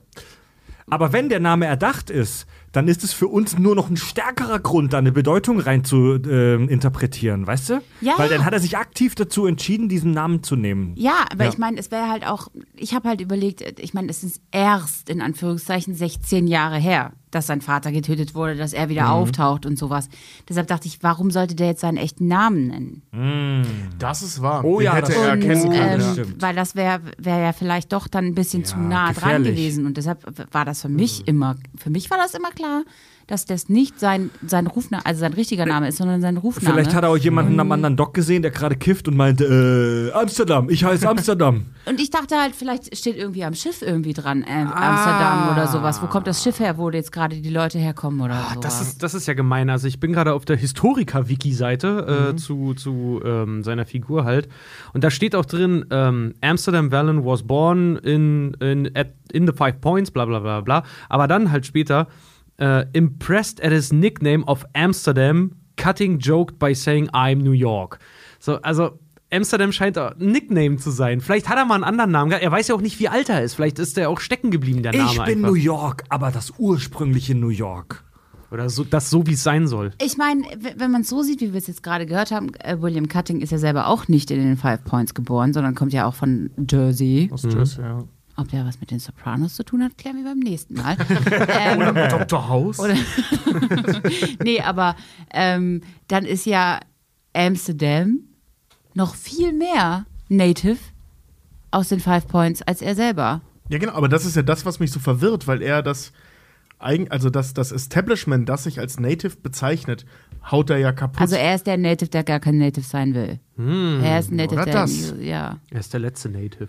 Ja, aber wie gesagt, er sagt ja, ich finde es so krass, weil er sagt ja in dem Film, als, er- als er gefragt wird, wie alt bist du, ich weiß es nicht genau, ja. ähm, dass Amsterdam vielleicht wirklich einfach nur ein Nickname, also ein Spitzname ist, der. genau, das habe ich nämlich auch anders interpretiert. Ich glaube nämlich, dass er genau weiß, wie alt er ist. Aber er will es halt einfach nicht preisgeben, weil das alles nur Hints wären, um zu sagen, Scheiße, ey, wir haben es hier gerade mit dem, mit dem Sohn von Priest zu tun. ja. Deshalb auch ein falscher Name. Mhm. Deshalb sagt er nicht, er weiß nicht, er sagt dann nicht, wie alt er ist. Ich glaube, dass der, dass Amsterdam nicht sein richtiger Name Mhm. ist. Hm. Dass es ein klug überlegter Nickname ist, wo ich keine Ahnung habe, wo er herkommt. Aber ich glaube nicht, Ja, dass die das Frage ist, ob es dann, die Frage ist, What ob's is am your Ende Potato so wichtig ist für die Interpretation, ne? Aber interessant. ja, ich finde das schon nicht unwichtig. Mhm. Also, Da gibt es bestimmt viel schlauere Menschen, die sich viel länger damit auseinandergesetzt haben. Das wäre ein Thema es mal gibt für eine. keine schlaueren Menschen, die sich da länger mit auseinandergesetzt haben. Hause. Nein, nein, nein, nein, nein, nein, absolut nicht. Aber ich, ich aber überleg mal, Alter, da kannst du ja, da kannst du eine ganze Abhandlung drüber schreiben. Das Alter, ist Bachelorarbeit wert. Scorsese hat 20 Jahre an diesem Film gesessen und hat zwei Jahre wegen seinem Asthma schon im Bett gesessen äh, und Drehbücher geschrieben. Ich bin mir ziemlich sicher, dass diese Idee Amsterdam nicht von gestern ist. Ja, die ist nicht Der wird sich da gewählt. richtig, richtig Gedanken drüber Und der ist Arsch New York verliebt, also es wird eine Hommage sein auch. Also ich kann mir auch gut, also ich finde Fred deinen Punkt echt clever zu sagen, dass er, äh, dass das nicht eine Rückführung auf das Alte ist, sondern eine Rückführung auf die Grundidee der Besiedlung Amerikas, nämlich wir sind hier frei. Wir können hier machen, was wir wollen. Und wir, Iren, sagte der halb Italiener, halb Deutsche. DiCaprio. Achso, ich dachte jetzt, Moment, seit wann, seit wann hast Nee, du nee. den italienischen Vorfahren, du Äh, äh, Kartoffel? Ich habe eher der Ire gewundert. Ne, weißt du, Mich- sagt, sagte, und der Ire sagt halt so, wir sind hier, deine, äh, äh, du meinst, wir sind hier nicht willkommen.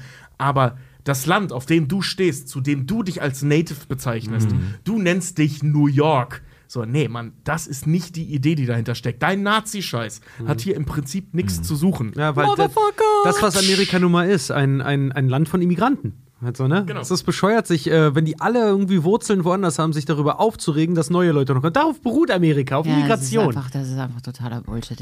Ich verstehe diese ganze, diese ganze Rassismusgeschichte sowieso nicht, weil irgendwie alle irgendwie ganz woanders herkommen. Und Ja, guck mal, ich komme aus Kieselbronn.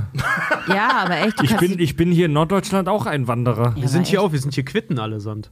Allesamt. Klitsche. Tobi, was hast du ja. noch? Du wolltest, wolltest Du du noch über irgendwas. Interpretatives sprechen, ne? Also könnten wir jetzt, aber äh, habe ich mir jetzt nicht so aufgeschrieben. Das führt jetzt auch zu weit. Ja, das würde zu weit führen. Ich muss aber ehrlich sagen, für einen Film, der fast drei Stunden geht, haben wir erstaunlich wenig über den eigentlichen Film gesprochen. Also ähm, von, von, von dieser Folge jetzt haben wir, ich glaube, mehr als die Hälfte über den realhistorischen Kontext gesprochen. Das ist aber der Film. Weil die Story selber ist einfach nur, Junge, Junge, Junge äh, zeckt sich irgendwo ein und versucht, den Obermufti fertig zu machen, weil der noch eine offene Rechnung mit ihm Ja, hat. die Handlung ist, halt einfach lame. Ich sag, ja, ich sag ja darüber, wie das transportiert wurde, das finde ich auch halt kritikfähig, aber das, was er halt zeigt, Ja. ist so viel mehr. ja, die Handlung ist schon relativ stereotyp, das Ja. muss man leider sagen. Der ja. Film lebt auch einfach von seinem, von dem Look, von dem Setting, von, von den Darstellern. Von den Die Dialogen. Story ist halt, Die ist Käse. äh, nee, nicht Käse, aber die hat man halt auch Ja. schon in so Genau. vielen Formen Käse gesehen. ist sie nicht, aber man hat sie schon 50 Mal gesehen. in ja. verschiedensten Formen und die ist jetzt halt irgendwie in ähm, wie heißt Manahata. Manahata. Ich glaube, ich will, ich rede immer nur noch von Manahata jetzt. Ich finde das sehr fair den Leuten gegenüber, die da ursprünglich mal gelebt haben. Richtig, das ist ja, das ist quasi, ja, finde ich. Ich glaube, ich mache da mal Urlaub Es ist politisch korrekt, Manahata zu sagen. Die Mannahatta-Schnitten, die schmecken gut. Ich mag dann alles ruiniert. Ich mag deren Eistee. Ach, Leute. Long Island? Also, wenn ihr, wenn ihr auch mal zeigen wollt auf der Street, Das zu ist nicht welcher. Manhattan, aber das ist ähm, der Staat in New York. ja, aber erst seit, 19, äh, seit 1889. Ja, oder denn? Wenn ihr mal zeigen wollt, zu welcher Gang ihr gehört beim nächsten Riot, dann tragt doch vielleicht ein Kack- und Sach-Shirt oder bewaffnet euch mit dem handgelaserten Kack- und Sachpimmel. Äh, wenn ihr so einen Scheiß haben wollt, dann guckt mal in unserem äh, Merch-Shop vorbei auf kackundsach.de. Äh, und eine kleine Info, wir haben ja, das haben wir ganz groß jetzt angekündigt, äh, wir sind ja jetzt, Julia, wir sind ja jetzt seit Anfang September Vollzeit-Podcaster, das ist ja unser Job jetzt hier. Hör mir auf. Irre. Ich Und aus. wir, Julia, Ich finanziere diese Scheiße hier also gerade selber. ich flippe Du trinkst praktisch dein Ich eigenes trinke Bier. mein eigenes Bier. Ich dachte, ihr habt mich eingeladen. Gern geschehen, Leute. Gern geschehen. Ja, danke, Julia. Einmal Julia loben. Julia Lob. Dankeschön. Dankeschön. Und äh, wir haben bei Steady für die Leute, die unseren Premium-Kanal hören, die kriegen ja je nachdem, wie viel Kohle sie spenden, äh, verschiedene Benefits, verschiedene Belohnungen. Die haben wir ja jetzt geupgradet. Äh, alle mit 10 Euro bekommen ein kleines Fanpaket mit Grußkarte, Buttons, ähm, Stickern. Und alle, die 30 Euro monatlich spenden, bekommen das große Fanpaket, wo dann noch dieser äh, 03 Bierhumpen dabei ist, der wirklich nur an die 30 Euro Steady-Leute rausgeht nicht verkäuflich, auch nicht verschenklich. Geht nur an diese, da steht dann auch drauf, ultra brutaler Supporter. So heißt, diese, so heißt dieser Benefit, Julia, bei Steady. ja. Also, wenn du 30 Euro spendest, Mir bist fallen gerade 15 dreckige Witze dazu Ultra- ein. Aber ja, erzähl weiter. brutaler Supporter. Und da wollte ich noch dazu sagen, ähm, dass wir das immer Anfang des Monats bearbeiten. Also, dass wir am Anfang des Monats immer mit einem Schwung die alle rausschicken. Ähm, und dass unser System im Background äh, bei Steady da nicht so profimäßig ist. Also, wenn ihr bei uns sowas abschließt und da kommt irgendwie dann mal nach drei, vier Wochen nix, vielleicht haben, vielleicht seid ihr irgendwie untergegangen, wir sind da alle noch nicht so die Pros, dann schreibt uns einfach nochmal an, okay, dass ihr das nicht gekriegt habt, dann kriegt ihr das. Aber ihr kriegt es auf jeden Fall. Wir sind, wir sind halt zu dritt. Ja, wir sind nicht Amazon. Genau. Ja, und äh, wir sind ja jetzt auf großer Deutschland-Tour. Da kamen in den letzten Tagen viele Fragen. Nach aktuellen Infos, nach aktuellem Stand finden alle unsere Live-Auftritte statt unter ähm, äh, Abstandsregelungen und äh, unter 3G-Voraussetzungen. Ja, deswegen bitte impfen lassen, liebe Leute, nicht nur wegen uns, sondern allgemein eine gute Idee. Äh, und äh, ansonsten halt einen tagesaktuellen Test mitbringen. Wenn ihr Fragen dazu habt, wie das jetzt bei Location XY aussieht, wenn ihr zum Beispiel in Leipzig im Kupfersaal oder in Erfurt im Das die Brettel dabei seid, wenn ihr Fragen habt, wie das konkret da vor Ort aussieht, dann wendet euch bitte an das jeweilige Haus. Also geht zum Beispiel auf die Website äh, vom Schlachthof in München zum Beispiel oder vom Ehewerk in Erlangen und guckt danach. Ja, also wir können euch das nicht beantworten, beziehungsweise wir müssen selber auch im Haus nachfragen. Auf der Website der Häuser, weil die veranstalten das, könnt ihr normalerweise alle wichtigen Infos finden. Und wenn ihr uns anschreibt und fragt, ob wir eure Karte, die ihr vielleicht weiter verschenken, verkaufen möchtet oder so, ob wir uns darum kümmern können. Nein, können wir nicht. Nee, weil Es wir verkaufen die Karten nicht. Die verkauft Eventim für uns oder zwei, drei andere Ticket-Services, je nach Location. Wir sind die, die auf der Bühne stehen und mit euch saufen und Spaß haben und mit euch einen tollen Abend verbringen. Wir sind nicht die, die die Tickets verkaufen. Genau. Und alle, die gefragt haben, wie lang der ganze Bums geht, wer planen muss, zwei bis zweieinhalb Stunden. Genau. Geht immer so um 8 los, immer so bis um 10 und äh, da feiern wir mit euch auf der Bühne eine Party, also ihr natürlich mit Abstand unten, äh, leider. und äh, ja, werden ein paar spannende Themen mitbringen. Nerdification heißt unsere Tour. 19 Städte in ganz Deutschland. Wir waren jetzt gerade in Lüneburg, das heißt, jetzt sind es noch si- 17. Und äh, ja, Tickets auf kackundsach.de. Wir würden uns freuen, wenn wir euch da begrüßen können, liebe Leute. Julia, kommst du auch? Ja, sicher, wenn ihr eine Freikarte habt. In Hamburg im, äh, in der Markthalle. Hier, Julia, da kommst du doch bestimmt vorbei. Ich Hamburg. glaube schon, ja. Ich, 16.12. Ich, ich, ich glaube Markthalle. tatsächlich, ja. Oh, ja. bitte nicht wieder so weit nach vorne sitzen, Julia. Du, du, du lachst immer an Stellen, bei denen ich weiß, da sollte jetzt nicht der Gag zünden, sondern du lachst uns aus. Ich lache mit euch. Und wir kommen zum Mal ein ganz anderer Rhythmus. Hörerfeedback. Yeah. Yeah. Wir haben Feedback bekommen zu unserer Saw-Folge. Die Bernadette ist Juristin und Bernadette, äh, Bernadette ist Juristin. Tobi schüttelt einfach nur den Kopf. Tu's nicht, Richard. Nee, nee, mach's nicht. Bernadette ist Juristin und hat uns, äh, hat uns äh, korrigiert. Ähm, weil ich da Quatsch erzählt habe in der Saw-Folge. Sie schreibt, komplett unrichtig war Freds Aussage in unserem System wäre, wären Strafprozesse unter Ausschluss der Öffentlichkeit. Das Gegenteil ist der Fall. Strafjustiz ist grundsätzlich öffentlich und muss für jeden zugänglich sein. Es kann sogar schon als Verfahrensfehler gelten, wenn bloß die falsche Raumnummer für die Verhandlung verkündet wird und die Öffentlichkeit, also die Zuschauer, dadurch verwirrt werden. Ausnahme von dem Grundsatz gibt es nur, wenn zum Beispiel minderjährige Opfer aussagen und geschützt werden sollen. Auch dürfen Journalisten darüber selbstverständlich so viel berichten, wie sie wollen. Prozesse sind nur an sich meistens eher total öde. Bernadette hat auch noch ein äh, paar andere Hinweise gegeben auf äh, die Juristereien in der Saw-Folge, aber wir wollten auch nicht auf alle Fallen eingehen mit den juristischen ähm, ne, Auswirkungen. Das wäre ein bisschen überbordend gewesen in der Folge. Ja, aber ähm, ich, das habe ich falsch rübergebracht. Was ich meinte ist, dass heute nicht jeder kleine Prozess so stattfindet, dass jemand aufgehängt wird auf der Straße. Das habe ich natürlich komplett falsch rübergebracht. Alle äh, Prozesse sind öffentlich. Ich war sogar schon mal bei ein paar. War, war, habt ihr auch im Studio mal einen Besuch gemacht? Äh, Einfach saulangweilig, beim Gericht. ja. Das ist halt echt arschlangweilig. richtig arschöde. Vor allem, das war halt Medienrecht, Alter. Weißt du, wie langweilig Medienrechtssitzungen sind? Meine Ja. Fresse. Alter, vor allen Dingen ein Saal weiter war eine viel, wichtig, viel interessantere Ver äh, Veranstaltung als da, wo wir waren damals. Bist du dann rübergegangen, ohne mir Bescheid zu sagen? Nee, aber ich habe das gelesen und bin dann natürlich dahin, wo ich hin sollte. Ich trottel. Dann habe ich noch ein Feedback zur Saw-Folge von der Simone. Äh, sie schreibt: Hallo Kakis. Äh, der Logopäde, ich glaube, im Film war er eigentlich Chirurg. Also ja, das war ein dummer Gag von uns. Also der Chirurg in Saw, in Saw 1, war ziemlich schlecht in seiner Disziplin, denn er hat sich viel zu viel von seinem Bein abgesägt. Ich als Physiotherapeutin weiß, dass es die klassische Amputation, Amputationslinie gibt, mit der er seinen Rückfuß, Os talus und Os calcaneus, also Sprungfersenbein, hätte erhalten können und trotzdem äh, aus der Fessel gekommen wäre, entlang der Chopard-Gelenklinie. Das hätte ihm in der anschließenden Prothesenversorgung große Vorteile eingebracht. Ich liebe den Film sehr, umso mehr stört mich dieses Detail. Aber das ist geil, ey. Das ist so eine richtig geile Kleinigkeit. Das finde ich super. Ja. Das ist, das ist wirklich Das finde ich cool. geil. Aber auf der anderen Seite, der arme Mann war in Panik, der Fuß muss weg. Ja, aber der war Profi, Alter. Kannst du als Profi dann noch einfach, stell dir mal vor, ich, du musst einen Film stellen, ich halte dir eine Knarre an den Kopf. Eine geladene. Ja, aber, weil, Weißt du, aber wie schnell ich bin, Alter? Ich will nach Hause.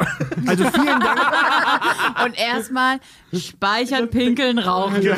also vielen Dank für das Feedback. Ich als Laie hätte ich da auch nie drüber nachgedacht, aber jetzt, wo ich das weiß, kann ich das nie wieder wegsehen. ja, ohne Scheiß. Weil der Mann als Chirurg geht da halt einfach hin und sägt sich so ganz plump einmal quer durch sein Schienbein gefühlt durch. Ja, das war echt ein bisschen dumm. Das ist total, das ist so richtig Nerdtum, weißt du, wenn du da stehst und der sägt sich gerade den Fuß ab, alle schreien, alle finden es eklig und du sitzt da, boah, nicht die Bruchlinie, Leute. Das, das finde ich Entlang geil. des Kopatgelenks. du nu. Der Kopatgelenklinie. da sieht man wieder amerikanisches Gesundheitssystem. Alter, aber schlaf mal mit einer männlichen Krankenschwester. Du kannst keine, du kannst keine Krankenhausserie mehr angucken. So, was, das piepst doch nicht. Der drückt zu früh. Das ist, vergiss es. Julia, ey. du bist zusammen mit einer männlichen Krankenschwester, ne? Ja. Mit einem kranken Bruder. Ich habe eine männliche Carla zu Hause, ja, und deshalb. ähm, Deswegen nennt man das Pfleger Krankenbruder. Klingt halt richtig scheiße. Ich finde das cool. Krankenbruder. Wir haben einen Krankenbruder zu Hause und deshalb, ich kann keine Krankenhausserien oder ähnliches mehr gucken. Irgendwas, mit, was mit Medizin zu tun hat, vergiss es. Deshalb kann ich da mit der Hörerin völlig nachfühlen. Absolut. Das das- versaut ihr den ganzen Film. Macht das Scrubs kaputt? Ich kann mit dem gar keinen Scrubs gucken. Okay. Das ich mal heimlich unter der Bettdecke. Dann kam Feedback zu unserer Star Wars Druiden-Folge von Friedbob. Ähm, Er oder sie meint, die Druidenfolterkammer war nicht auf Bespin, sondern bei Jabba auf Tatooine. Ah, ja, okay. Ähm, Was habt ihr falsch gesagt? Ja, wir haben das falsch wir haben die nach Ja, Bespin ihr. Ich, verlagert. ich war ja da nicht da zu dem Tag. ähm, ja, Friedhof. Nee, was du nicht, stimmt. Andi saß da und hat mir beigepflichtet. Und ich hatte Angst, ich müsste rappen heute, weil jeder Gast jetzt rappen muss. Ja, mach doch mal. Des Weiteren spekuliert ihr, dass Jabba sich die Tänzerin nicht nur zu Tanzzwecken hält, sondern auch für eventuelle sexuelle Gefälligkeiten.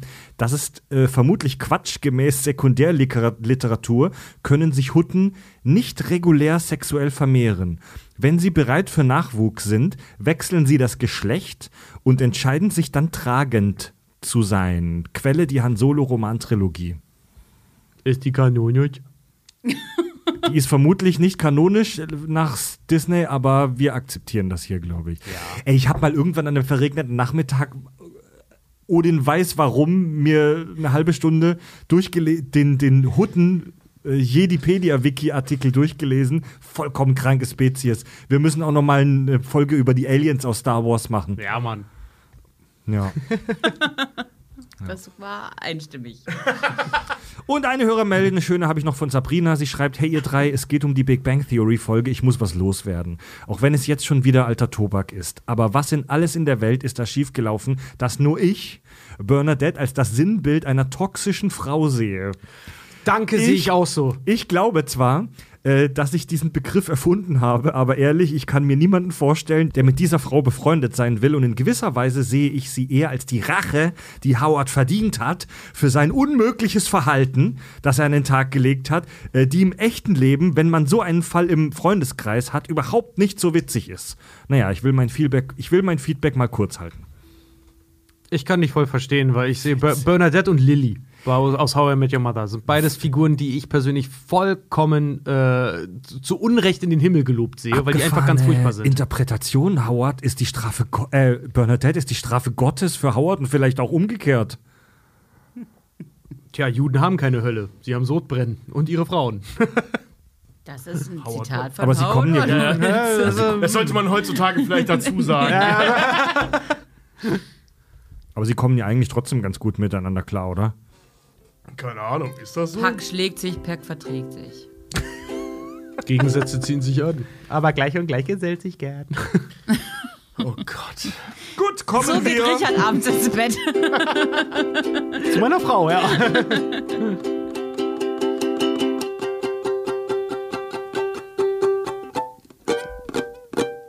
Machst du die Flöte nach? Ich wollte gerade sagen. Podcast-Rezensionen.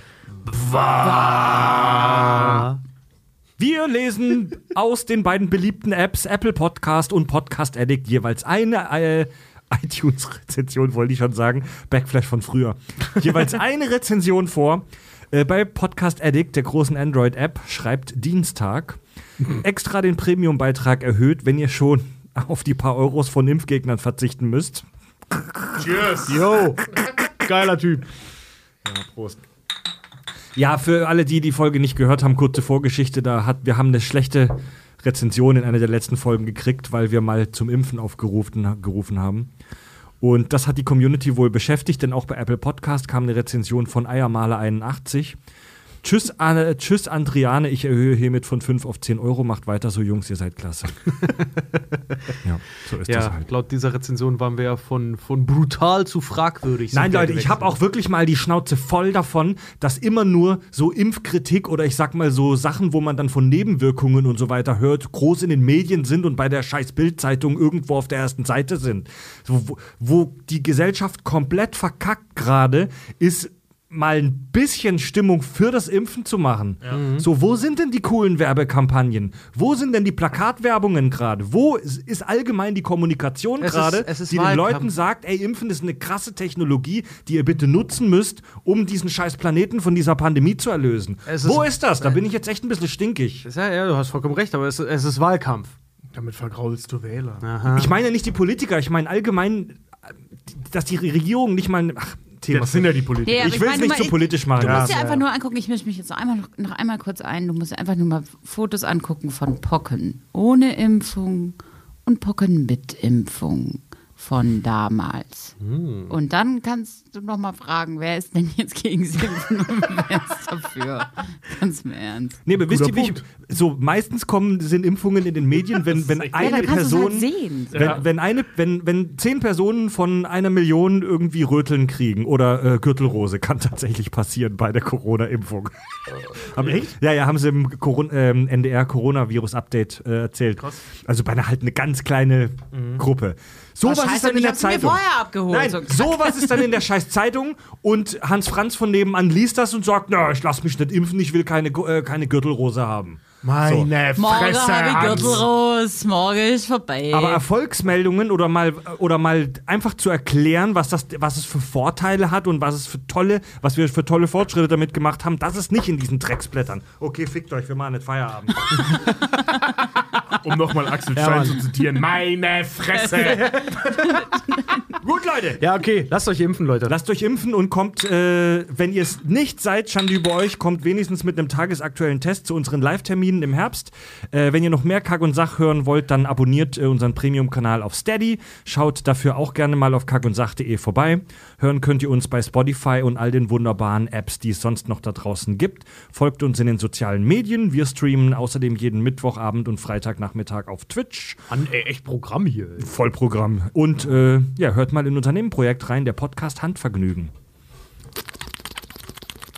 Ja, genau, Julia, so geht das. Julia macht die passende Handbewegung. Vor allem so geht Podcast. woher, woher weiß ich denn, wie das geht? Julia, schön, dass du bei uns warst mal wieder.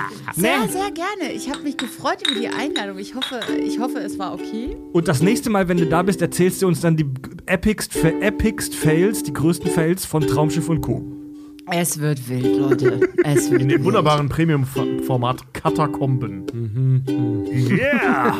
Ein, ein Wortspiel, das Julia vor ungefähr zehn Jahren mal eingeführt hat, was ich immer noch witzig finde. Und es wird katastrophal. Ich bin raus. Tobi, Richard, Fred und Julia katastrophal sagen Tschüss.